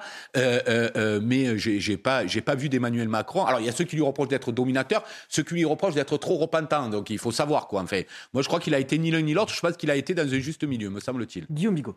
Alors sur l'attitude d'Emmanuel Macron, il a démarré avant euh, d'être élu à la présidence de la République par un voyage à Alger, c'est souvent le cas, on se sait pas très bien ce que, les, candidats à la présidence de la République vont faire en rencontrant le patronat algérien où beaucoup d'argent liquide circule, on n'en dira pas plus, mais grosso modo c'est un grand classique, si vous voulez, de, des élections euh, électorales en France, parce que ça est complètement euh, schizophrène. D'un côté on se déteste, de l'autre, bon, on trouve des intérêts quand même communs souvent. donc premier point, et en 2017, qu'est-ce qu'il a dit? Pour faire plaisir à, son public algérien, à la classe dirigeante algérienne, qui vit effectivement, je suis bien d'accord, de cette rente mémorielle. Il a dit la France s'est rendue coupable, je cite, de crimes contre l'humanité, parce que le colonialisme, c'est un crime contre l'humanité. Ce faisant, c'était deux absurdités ou deux énormités. D'abord, insulter à ce point son pays, parce qu'il n'y a rien de plus grave pour un peuple de commettre un crime contre l'humanité. Il s'avère que la France s'est pas rendue coupable de crimes contre l'humanité. Elle a fait beaucoup d'autres choses. Il y a des choses terrifiantes dans notre histoire, notamment des crimes de guerre. La, conquête de l'Algérie n'a pas vraiment été une promenade de santé. Ça a été extrêmement violent. La guerre de décolonisation d'Algérie était quasiment une guerre civile, puisque vous aviez des populations euh, françaises sur place et que vous aviez en plus d'Algériens prenant fait et cause pour la France, des Français prenant fait et cause pour l'Algérie. Donc comme toutes les guerres civiles, ça a été une guerre absolument, pardon d'expression, dégueulasse et terrible, on est bien d'accord. Mais donc il y a eu des crimes de guerre, de part et d'autre d'ailleurs, et la colonisation était vraiment pas très jojo, là aussi, si vous me passez l'expression. Ceci dit, deuxième absurdité, il n'a pas compris que la caractéristique de la colonisation d'Algérie, c'était une colonisation de peuplement. On n'a pas le même historique avec le Maroc, on n'a pas le même historique avec le Mali, on n'a pas le même historique avec euh, la Tunisie. Vous avez des, des, statuts, euh, disons, de... Euh, d'hommes politiques français euh, au Maroc. Vous n'en avez pas en Algérie. Dans, l'hymne algérien, on dit du mal de la France. La France est considérée comme un ennemi. Donc il y a quelque chose de névrotique dans cette affaire. On est bien d'accord. Du côté français. Donc voilà ce qu'a commencé par dire M. Macron. Ensuite, il a parlé de, cette rente mémorielle. Et peut-être que toute vérité n'est pas bonne à dire. Parce que je suis bien d'accord avec Frédéric Durand et tous les Français sont de cœur avec le peuple algérien. Ils n'ont pas la classe dirigeante qu'ils méritent. Ça, c'est sûr. Mais d'un autre côté, vous êtes obligé en tant qu'État de traiter avec les avec les États, avec ceux qui, occupent euh, les affaires, si vous voulez faire avancer les dossiers. Et donc là, il n'y a pas le choix. Donc peut-être que ce n'était pas une très bonne idée d'attaquer à ce point la classe dirigeante algérienne. Cette visite d'Emmanuel Macron en Algérie dans un contexte de crise énergétique, une crise qui se confirme avec euh, les prix de gros de l'électricité qui explosent littéralement, plus de 1000 euros du mégawattheure contre 85 euros il y a seulement un an. Toutes les explications avec Eric de Maten. De l'électricité cet hiver, oui, mais à quel prix? Passant de 85 à 1000 euros le mégawattheure en un an, les fournisseurs d'énergie craignent un blackout cet hiver et font monter les prix. Aurore Berger, chef de la majorité présidentielle à l'Assemblée nationale, se veut rassurante quant à l'impact de cette augmentation. Nous continuerons à protéger les Français, à la fois sur le risque de pénurie et les prix. En effet, le bouclier tarifaire est censé protéger le porte-monnaie des Français, qui limite la hausse de l'électricité à 4%. Depuis sa mise en place le 1er février dernier, le bouclier tarifaire représente une dépense de 16 milliards pour les caisses de l'État. Si les particuliers sont protégés, les entreprises qui, elles, ne sont pas couvertes contre les fortes augmentations du prix de l'énergie s'inquiètent de voir la facture d'électricité être multipliée par 10 dans les prochains mois. Alors, on a un bouclier tarifaire euh, euh, qui limite la hausse à 4% pour les particuliers. Euh, Ce n'est pas le cas pour les entreprises, mais ça va quand même coûter 16 milliards qu'on finira bien par payer d'une manière ou d'une autre. Oui, la question qu'on ne se pose pas, c'est pourquoi ça, peut passer dans un système de marché, comment ça peut passer le, le, mégawatt-heure de 85 euros à 1000 euros? Comment c'est possible euh, qu'il y ait par plus de 100 là. Ben, normalement, c'est impossible. Euh, sauf que le système de marché et la libéralisation euh, du marché permet ça parce qu'on se fie sur ce qu'on appelle le coût marginal de production. Donc, on va prendre la dernière usine, si c'est une usine de gaz, et on va fixer le tarif pour tout le monde et l'électricité va suivre puisque le prix de l'électricité est couplé au prix du gaz. Première chose, ce serait de débrancher tout ça. Parce qu'il n'y a pas de, pas qu'il y a le coût de, de, de, production et de distribution, évidemment. Euh, il y a une pénurie euh, de, de, gaz, mais il n'y a pas une pénurie d'électricité, que je sache. On sait fabriquer de mmh. l'électricité, etc. Donc déjà, le marché est complètement fou de ce point de vue-là. On a fait un système qui est complètement fou et qui, et qui nous met dans des situations pareilles. Ça, c'est la première, c'est la plus importante des choses. Parce qu'après, on pourra toujours mettre... Alors, le gaz sert à alimenter les centrales thermiques un peu. Oui, bien sûr. Mais c'est pour ça que certaines sont utilisées dans ce cadre-là. Et on va être sur le prix de la dernière centrale l'utiliser. Euh, sur le prix marginal. Voilà, c'est le coût marginal de production, c'est ce qu'on appelle. Et donc, en fait, ça ne reflète absolument pas le prix réel des choses. Et donc, on, se permet là de spéculer, parce que vous, vous, comprenez bien que quelque chose qui coûte 85 euros ne peut pas coûter 1000 euros euh, euh, quelques mois plus tard. C'est normalement impossible, sinon par, le, par un biais spéculatif. Donc déjà, c'est le marché qu'il faut réguler. Il faut sortir de ce système-là qui nous tue complètement. Et ensuite, il faudrait peut-être, parce que euh, moi je suis désolé, mais on a les centrales nucléaires en voilà, France. Je crois 24 des 56, voilà, 24 des 56 centrales nucléaires euh, fonctionnent en, ce moment. Donc voilà, il n'y a que la moitié qui fonctionne. Alors on a tellement de débats débiles sur, euh, sur l'énergie en France, alors qu'on a besoin du nucléaire, point barre, et on devrait mieux se préoccuper de ça. On a, du coup, on ne fait pas l'entretien qu'il faudrait, on perd les compétences, on perd les savoir-faire. Guillaume Bigot, il nous reste vraiment quelques secondes, je suis désolé, mais ah, c'est c'est ça en fait le, la fin de l'abondance pour les Français, le prix de la liberté aussi, disait Emmanuel Macron. Ce n'est pas la fin de l'abondance, c'est le prix de l'inconséquence. C'est effectivement, les dirigeants prennent des décisions absurdes, une fois, deux fois, dix fois, pendant dix ans, pendant vingt ans, pendant trente ans, et à la fin, on passe à la caisse, oui, bien sûr, mais on, paye leurs bêtises. Et moi, je m'en désolidarise totalement. On avait, à la veille de ce problème très grave avec la Russie, euh, vraiment besoin de cet outil nucléaire. Il n'a pas été entretenu suffisamment. Euh, et on n'a pas investi suffisamment. On est à la veille en plus de ces enjeux énergétiques, de transition énergétique. Là aussi, le monde entier aurait eu besoin du savoir-faire français en matière de nucléaire. On, avait, on était les leaders. Donc mmh. la folie de laisser tomber le nucléaire ou de pas suffisamment l'entretenir et d'investir, la folie, comme ça a été décrit par Frédéric Durand, de cette espèce de communisme à l'envers que nous impose l'Union européenne, puisqu'ils sont, à part, vous savez, à part la construction de l'Union soviétique, aucune enfin, aucun, aucun texte avait installé une doctrine économique dans les textes euh, juridiques. Enfin, c'est complètement fou. On a encore plein de choses à se dire, euh, Guillaume. Et, enfin, euh, la folie des sanctions, parce que ça n'aide pas les Ukrainiens, mais en revanche, ça nous, ça nous, ça nous dessert. Tout, tout ça n'améliore pas, en tout cas, l'état d'esprit des Français. C'est ce qu'on va voir dans un instant, juste après la pause. Vous restez avec nous.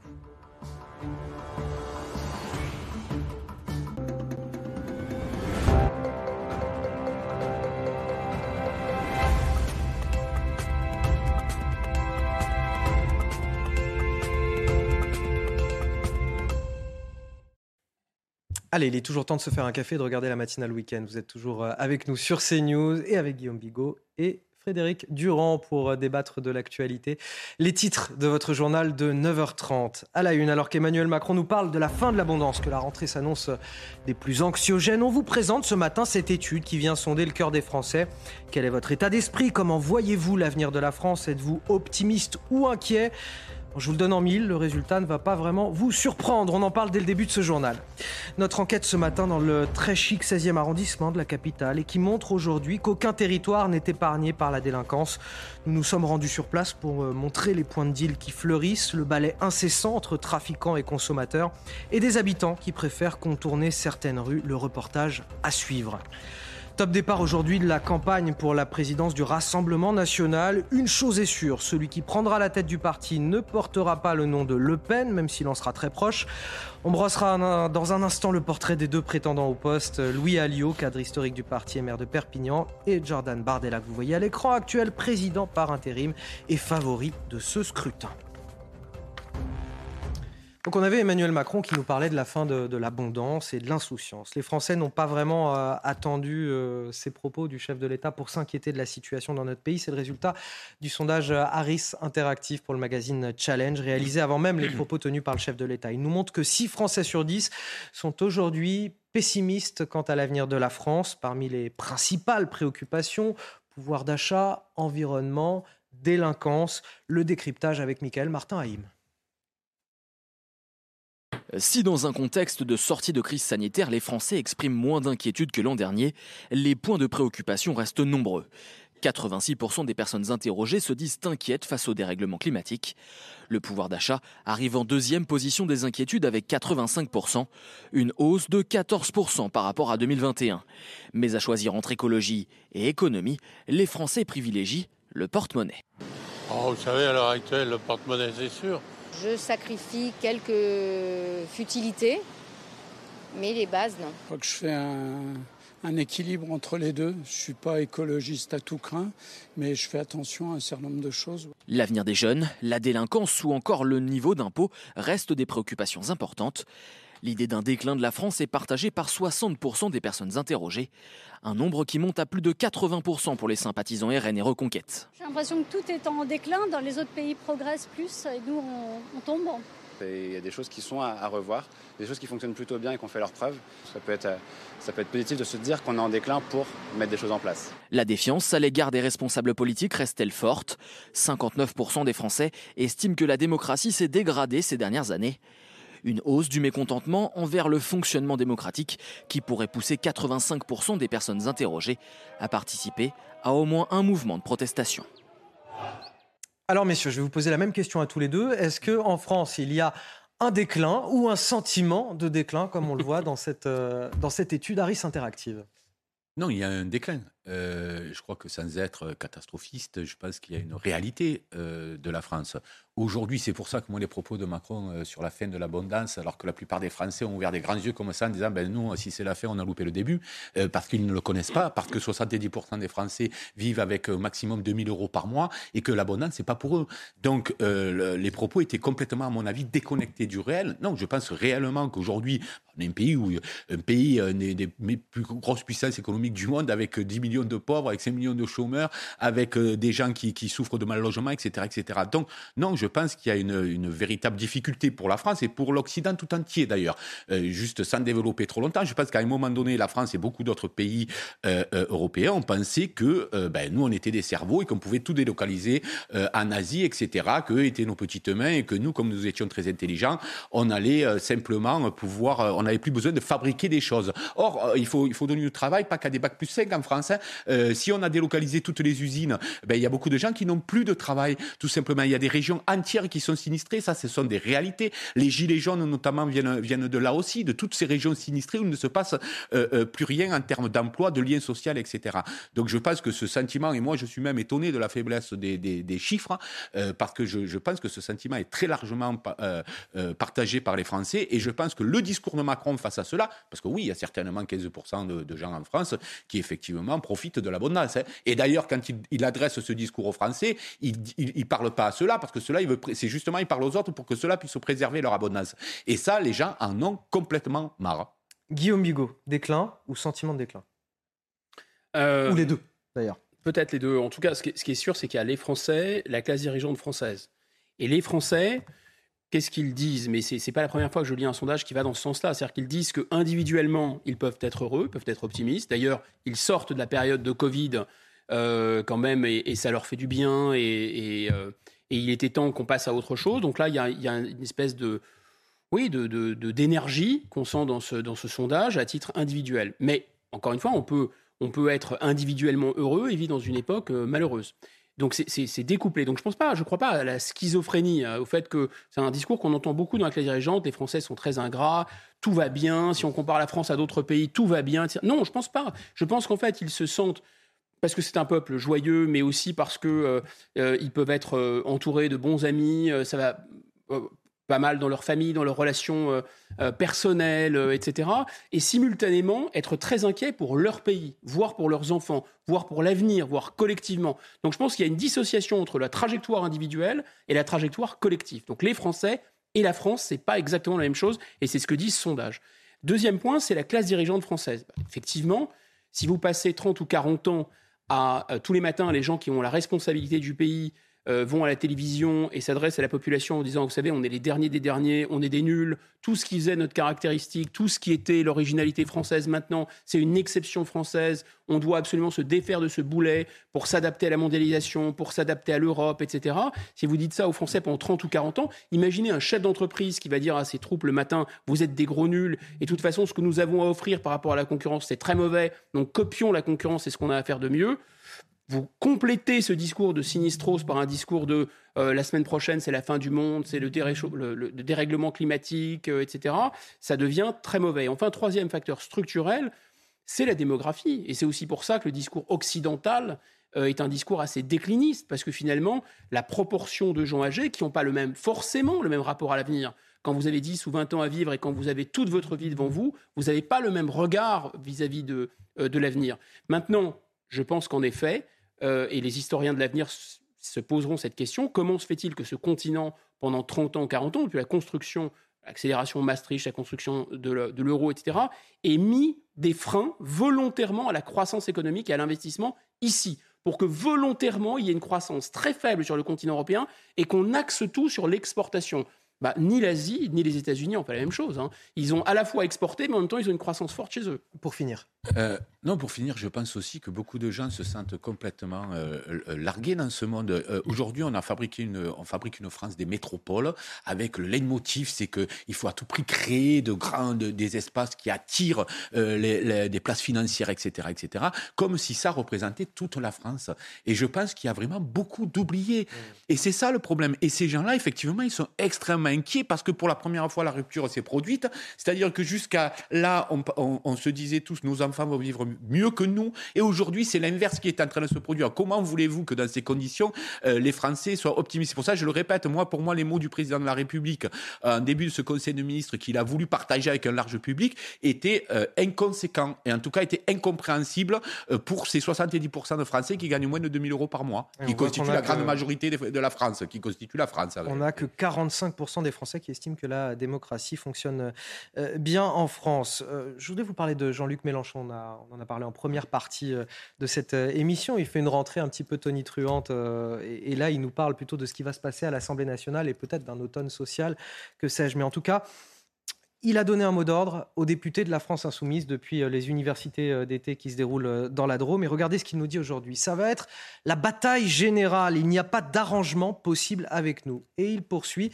La vie politique française est un compte à rebours de la dissolution. Le seul moyen que le gouvernement a d'y échapper, c'est de faire alliance avec les républicains.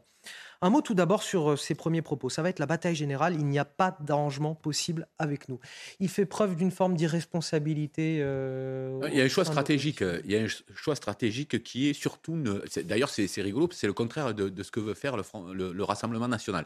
C'est-à-dire qu'il y a le souci de euh, à tout prix ne pas se notabiliser, hmm. c'est-à-dire apparaître comme des révoltés en permanence. D'ailleurs, c'est pas c'est la LFI en particulier, c'est pas tous les groupes du tout euh, qui constituent la, la, la, Nupes, bien heureusement. Donc il y a cette idée de, euh, pardonnez-moi l'expression, on peut bordéliser le débat en permanence pour montrer qu'on est dans une opposition permanente, parce qu'il y a une palme à décrocher là, c'est celui de qui est l'opposant finalement, qui est le vrai opposant à Macron. Est-ce que c'est le Rassemblement national ou est-ce que c'est la LFI Et, et est-ce qu'en ne faisant rien avancer du tout, on s'oppose pas juste au peuple à un moment donné. Oui, mais euh, moi, mon sentiment, c'est que les Français, autant ils comprennent ce genre de, d'acmé de, la, de la bataille pendant les élections, pendant la période électorale, autant le reste du temps, ils ont de besoin de, de voir des, des, débats plutôt apaisés. Ils n'ont pas besoin que ça gueule tout le temps dans tous les sens. Voilà ce qu'ils attendent, les Français. Mais Mélenchon est un spécialiste, c'est-à-dire quand il a mis la machine en marche, il ne sait plus l'arrêter. C'est-à-dire qu'il ne comprend pas. Il y a un moment d'élection où on vous pardonnera beaucoup d'excès, de langage, etc.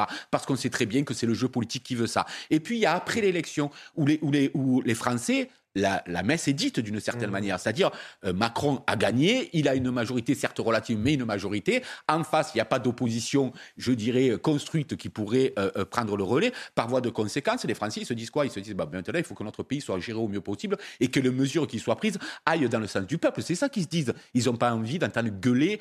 C'est pas ça leur tasse de thé. C'est pourtant une richesse que finalement d'avoir un Parlement pluriel aujourd'hui et pas de majorité absolue pour, pour la majorité elle-même. On a vu que les débats quand même à l'Assemblée nationale euh, même s'ils ont été très agités. Oui, mais il faut être euh, constructif. Mais ils ont été constructifs parce que de fait, il y a des solutions qui sont dégagées sur le pouvoir d'achat, notamment avec les, diverses oppositions, hormis la France insoumise. Est-ce que c'est un discours responsable de la part de Jean-Luc Mélenchon? En tout cas, c'est, c'est, très sensible à ce que dit euh, Frédéric Durand. Il a tout à fait raison. Il y a quelque chose comme ça, quand vous, quand vous montez le son, quand vous êtes très tonitruant et, et, agressif, ben vous n'êtes pas, vous pas prêt d'y arriver en fait. Et, c'est pas fait pour que ça fonctionne. D'une certaine façon, c'est pas un discours de responsabilité. Quand vous avez quasiment gagné, vous essayez de mettre un peu d'eau dans votre vin pour rassurer et pour élargir votre, euh, votre base électorale, si vous voulez.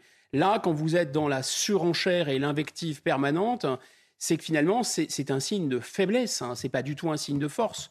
Or, effectivement, regardons de plus près.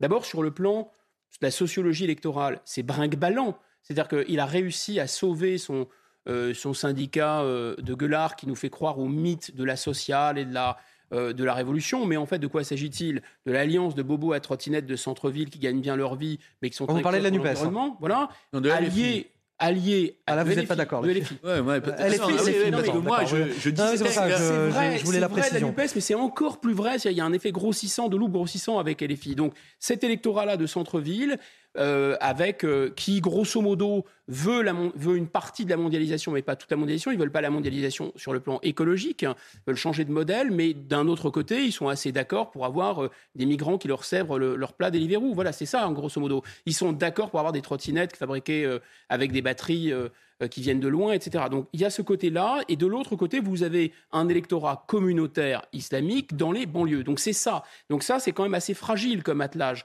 Deuxièmement, depuis 2017, électoralement, l'étiage électoral de LFI n'a pas bougé depuis 2017. Mmh. Donc ils font du surplace. Donc il y a un effet cosmétique d'avoir fait une alliance assez habile qui leur donne un poids et une, une, force supplémentaire. Mais en fait, là aussi, c'est cosmétique. Enfin, troisièmement, ils ne gênent pas le gouvernement. On l'a vu au moment du deuxième tour. Emmanuel Macron a embrayé sur les thématiques de LFI pour les séduire. Mais vous avez qui? Vous avez Rachida Dati qui vient faire un, numéro de claquette chez eux. Sont-ils vraiment très dangereux? Sont-ils vraiment les bolcheviks avec le couteau entre les dents? Bah, Pas vraiment, sinon elle ne viendrait pas.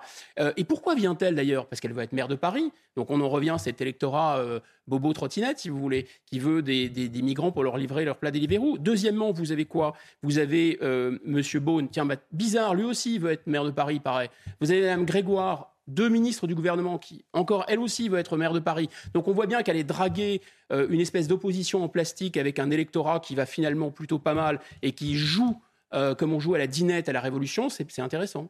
bientôt 9h45 sur CNews, c'est l'heure du rappel de l'actualité. C'est avec vous, Marie Conan. Un trafic encore très chargé pour ce dernier week-end des vacances scolaires dans tout l'Hexagone. La journée est classée rouge dans le sens des retours, jaune en région Auvergne-Rhône-Alpes et Provence-Alpes-Côte d'Azur dans le sens des départs. Les deux principaux suspects dans l'assassinat d'un jeune Afghan à Colmar, mis en examen ce vendredi pour assassinat. Ils étaient jusque-là présentés comme le tireur et son complice. Ils sont finalement considérés comme co-auteurs. Les individus qui présentent tous deux euh, des antécédents judiciaires ont été placés en détention provisoire. 20 millions d'euros supplémentaires débloqués pour renforcer la sécurité des hôpitaux. C'est ce qu'a promis le ministre de la Santé pour que la santé des Français ne soit pas prise en otage. Ces annonces font suite à la cyberattaque qu'a subi euh, l'hôpital euh, de Corbeil-Essonne euh, le week-end dernier. En déplacement dans l'établissement, François Braun a reconnu que ce phénomène était en expansion. La délinquance, une inquiétude pour 83% des Français, c'est ce qui est dit dans cette étude Harris Interactive pour le magazine Challenge. Et pour cause, elle touche désormais tous les territoires. Euh, on l'a vu cet été à, Lyon, en plein centre-ville, dans le quartier de la Guillotière. Et on retrouve ce même phénomène dans le très chic arrondissement euh, du 16e, à, Paris, avec des points de deal, un balai incessant de consommateurs qui viennent acheter de la drogue. Regardez ce reportage, notre enquête, elle est signée euh, Jeanne Cancard et Solène Boulan. Devant ce café du 16e arrondissement de Paris, à toute heure de la journée, plusieurs individus sont rassemblés. Sur cette vidéo de caméra de surveillance, on assiste à un échange discret au coin d'une rue, connue pour être l'un des principaux points de trafic du quartier. Des scènes de deal auxquelles sont confrontés quotidiennement les riverains. Thomas habite à proximité de l'un de ces lieux de vente. Pour sa sécurité, il témoigne sous couvert d'anonymat. Ils font des transactions, alors vous voyez des petits échanges, une pseudo poignée de main avec un échange de billets, et puis on repart avec un sachet. Quand je passe avec mes enfants, ben maintenant je fais des détours. Des gens qui habitent dans des HLM, qui n'osent plus inviter des gens. Pourquoi? Parce qu'ils tiennent le pavé, ils vous connaissent pas, ils vous laissent pas rentrer dans l'immeuble. C'est quand même, et on est en plein Paris. Le fléau n'est pas nouveau dans ce quartier, mais semble s'étendre de jour en jour selon les habitants. Inquiète et désemparée, cette riveraine envisage même de quitter la capitale. En tant que femme, je ne suis pas à l'aise de sortir toute seule. J'ai le sentiment qu'ils n'ont absolument pas peur et que rien ne les arrête. Je pense qu'ils se disent c'est nous qui faisons la loi et on fait ce qu'on veut et les gens n'ont qu'à partir.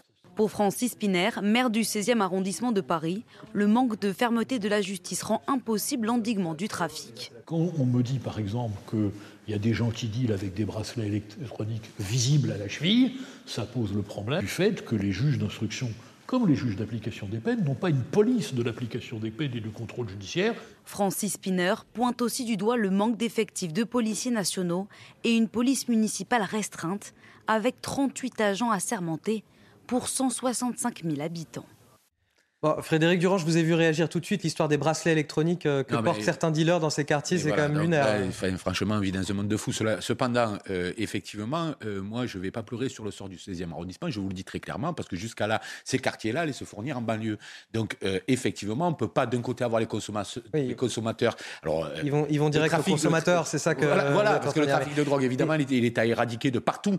Mais il faut aussi, on ne peut pas aussi déléguer sa, sa consommation et son approvisionnement mais c'est révélateur d'un phénomène qui s'étend. Ah, mais ça, c'est une, c'est une certitude. Enfin, moi, j'ai un point de vue là-dessus. On n'a pas le temps de le développer, mais on a 4 millions et demi de consommateurs en France. Ils sont bien quelque part. Et ils sont notamment dans les beaux arrondissements de, de Paris. Et donc, effectivement, la livraison se rapproche enfin, voilà, du, consommateur. Voilà, mais, euh, je, crois, je crois que Guillaume Bigot va être assez d'accord avec vous sur la, peut-être la pénalisation du, du consommateur. Bien sûr, le consommateur serait beaucoup plus efficace de le pénaliser que de pénaliser le trafiquant qui finalement n'a pas peur du tout. Euh, il apparemment, il y, a des, des, gens qui dealent avec des bracelets électroniques. Donc il y a quelque chose quand même de stupéfiant. Ça serait presque drôle si c'était pas tragique. C'est qu'il y a vraiment, vous savez, dans, certains jeux, euh, les jeux intervilles, là, il y avait des gens qui étaient obligés de remplir des seaux qui étaient troués. Donc il fallait qu'ils les remplissent le plus vite possible avant qu'ils ne se vident. Mais c'est ça qui se passe en fait. La police ne cesse d'arrêter des gens qui sont remis en liberté, les arrêtent, ils sont remis en liberté, ils arrêtent, ils sont remis en liberté. C'est le phénomène de, de, de, vraiment de. Euh, ça ne s'arrête jamais, ce, ce phénomène ne s'arrête jamais. Et c'est vrai aussi des points de deal. C'est-à-dire, vous démentez les points de deal, ils sont remplacés immédiatement. Donc, c'est une politique de gribouille. Si on avait le temps, on, dirait des choses, à mon avis, très importantes sur le fait que M. Darmanin, pour des raisons d'affichage et de communication politique, est en train de démantibuler des services très importants de la police judiciaire mmh. pour mettre plus de gens pour faire cette politique de gribouille. C'est-à-dire, je, je, creuse un trou, je le rebouge, je creuse un trou, je le rebouge. Et pour faire de l'affichage avec du bleu sur le terrain. Exactement. Qui pour succéder à Marine Le Pen à la tête du Rassemblement national Deux candidats en lice, Jordan Bardella, grand favori du scrutin, déjà président du parti par intérim, et Louis Alliot, euh, cadre historique, maire de Perpignan. Euh, le portrait croisé de ces deux prétendants, c'est avec Mathieu Rio. Candidat, deux profils. Jordan Bardella, 26 ans, né en banlieue parisienne, incarne la modernité au sein du Rassemblement national. Poussé par Marine Le Pen, il mène bataille sur les plateaux télévisés et au Parlement européen. Sa consécration, sa victoire électorale en 2019 en plaçant le Rassemblement national en tête de ces élections européennes. Face à lui, Louis Alliot, 52 ans, une figure de longue date. Ancienne plume de Jean-Marie Le Pen, compagnon un temps de sa fille Marine, il mise sur son enracinement et son expérience d'élu local. Depuis 2020, il est le seul maire RN d'une ville de plus de 100 000 habitants, Perpignan. C'est une grande fierté parce que l'anathème, la diffamation et tout ce qui va avec n'ont que trop duré, à Perpignan comme partout en France. Deux générations, deux parcours, mais sur le fond, les deux hommes tiennent peu ou prou la même ligne, sociale et identitaire. Euh, l'enjeu en termes idéologiques est très mince, surtout euh, quand on, prend en compte le fait que de toute manière, Marine Le Pen restera, euh, d'une manière ou d'une autre, celle qui déterminera le cours des événements euh, le cours de la politique. Président du RN par intérim, Jordan Bardella reste favori. Mais Marine Le Pen n'a tranché en faveur d'aucun des deux prétendants. Elle souhaite seulement un débat démocratique serein d'ici le congrès du 5 novembre. On sait, très bien que c'est Marine Le Pen qui gère les 89 députés à l'Assemblée qui, finalement a le rôle le plus important dans tout ça. quoi ça sert ce scrutin? Non, il y a un enjeu. Je pense que euh, Jean-Marie Le Pen a été réélu chaque fois par acclamation. Donc ça donnait, ça donnait une image un petit peu pas très démocratique. Euh, rajoutons à ça qu'on on héritait du parti, même s'il y avait eu un véritable truc chez Marine Le Pen avait un vrai débat en interne, mais en fait, on héritait un peu du parti. Là, on veut se donner une image tout à fait différente, avec de vraies élections, un vrai débat, etc. Après, effectivement, comme vous le disiez, euh, la patronne, ça restera Marine Le Pen. Euh, et je pense que les partis n'ayant pas forcément très bonne presse, lorsqu'on veut se présenter à une élection, mieux vaut ne pas être peut-être à la tête du parti et pouvoir surplomber un peu toute, toute la, toutes, toutes les discussions. Et éviter les, polémiques éventuellement, euh, Guillaume Bigot. Bon, le parti, ce parti a fait d'énormes progrès. Ce qu'on pouvait lui reprocher au départ, c'est vraiment ce côté de PME familiale, enfin l'espèce de névrose familiale, puisque finalement, c'est la fille du fondateur qui est obligée d'éjecter le père, etc. Bref. Et donc, on se dit, bon, ils sont sortis de ça. Bah, pas vraiment, parce qu'on a quand même euh, un candidat, une sorte de Mozart de la, de, la, de la classe politique. Il est extrêmement jeune et incroyablement talentueux pour son âge, je trouve. Il y en a d'autres d'ailleurs euh, pour équilibrer au, sein de la France insoumise, sont très jeunes et très talentueux, mais il y a une nouvelle génération comme ça qui arrive, dont M. Bardella. Mais M. Bardella, il est apparemment très très proche de, la nièce et donc de la petite fille de Jean-Marie Le Pen. Mais vous avez M. Alliot. Alors, M. Alliot, lui, il ne bah, vient pas de la famille. Bah, en fait, c'est euh, euh, l'ex-époux de Marine Le Pen, donc euh, le beau-fils de Jean-Marie Le Pen. Donc vous voyez, on, revient à cette histoire de, PME familiale en fait. ça part, ça part, repart par la porte et ça arrive par la fenêtre. Enfin, je pense qu'il n'y a en effet pas d'enjeu idéologique important. Il y a néanmoins un Rassemblement national du Sud, un Rassemblement national plutôt du Nord et, des banlieues. Et deuxièmement, peut-être une attention plus portée aux européennes, où à mon avis Bordella sera beaucoup plus costaud, et une attention plus portée aux, aux, municipales, parce que n'oublions pas que Monsieur Alliot est le maire euh, de la ville la plus importante qu'a conquise jusqu'à présent le Front National. On le Rassemblement National. On verra ça euh, avec les résultats du, 5 novembre euh, prochain.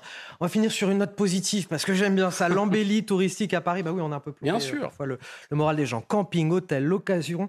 Le pays a fait le, plein de vacanciers cet été malgré les incendies, malgré l'inflation. Les spécialistes du secteur nous disent c'est bon, ça y est, on est revenu au niveau de 2019, quasiment à ce niveau-là, avant la, la crise sanitaire. Illustration avec notre reportage à la Baule, en Loire-Atlantique. Il est signé Michael Chailloux.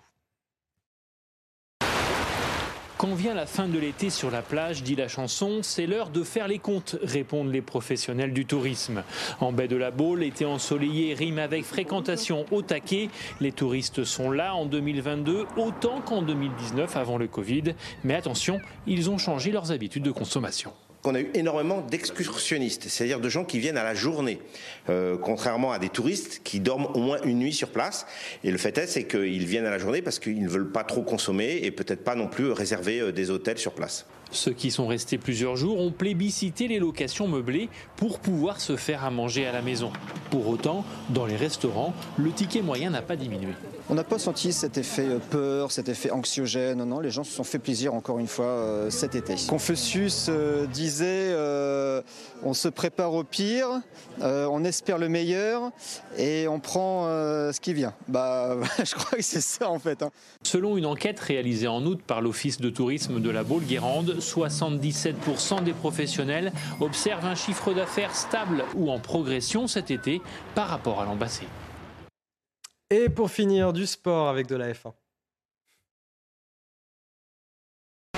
Votre programme avec Citia Immobilier. Pour tous vos projets, pensez Citia Immobilier, bien chez soi.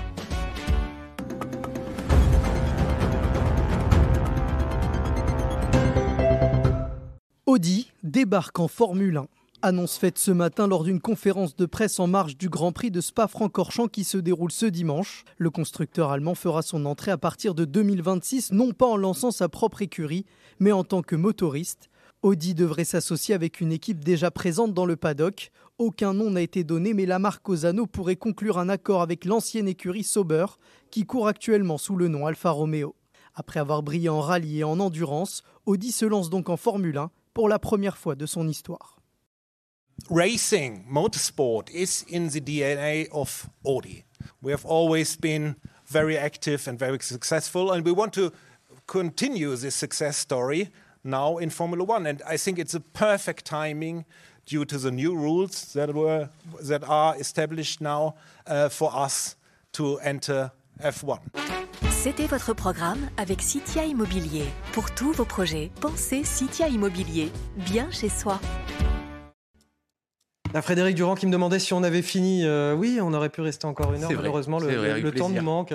Merci Frédéric Durand, merci, euh, Guillaume Très bien. On, se retrouve évidemment euh, demain pour la matinale week-end de 7h à 10h. Tout de suite, vous retrouvez Thierry Cabane pour Midi News. Hi, I'm Daniel, founder of Pretty Litter. Did you know cats tend to hide symptoms of sickness and pain? I learned this the hard way after losing my cat, Gingy. So I created Pretty Litter, a health monitoring litter that helps detect early signs of illness by changing colors, saving you money and potentially your cat's life. Pretty Litter is veterinarian developed, and it's the easiest way to keep tabs on your fur baby's health right at home. Go to prettylitter.com and use code ACAST for 20% off your first order and a free cat toy. Terms and conditions apply. See site for details.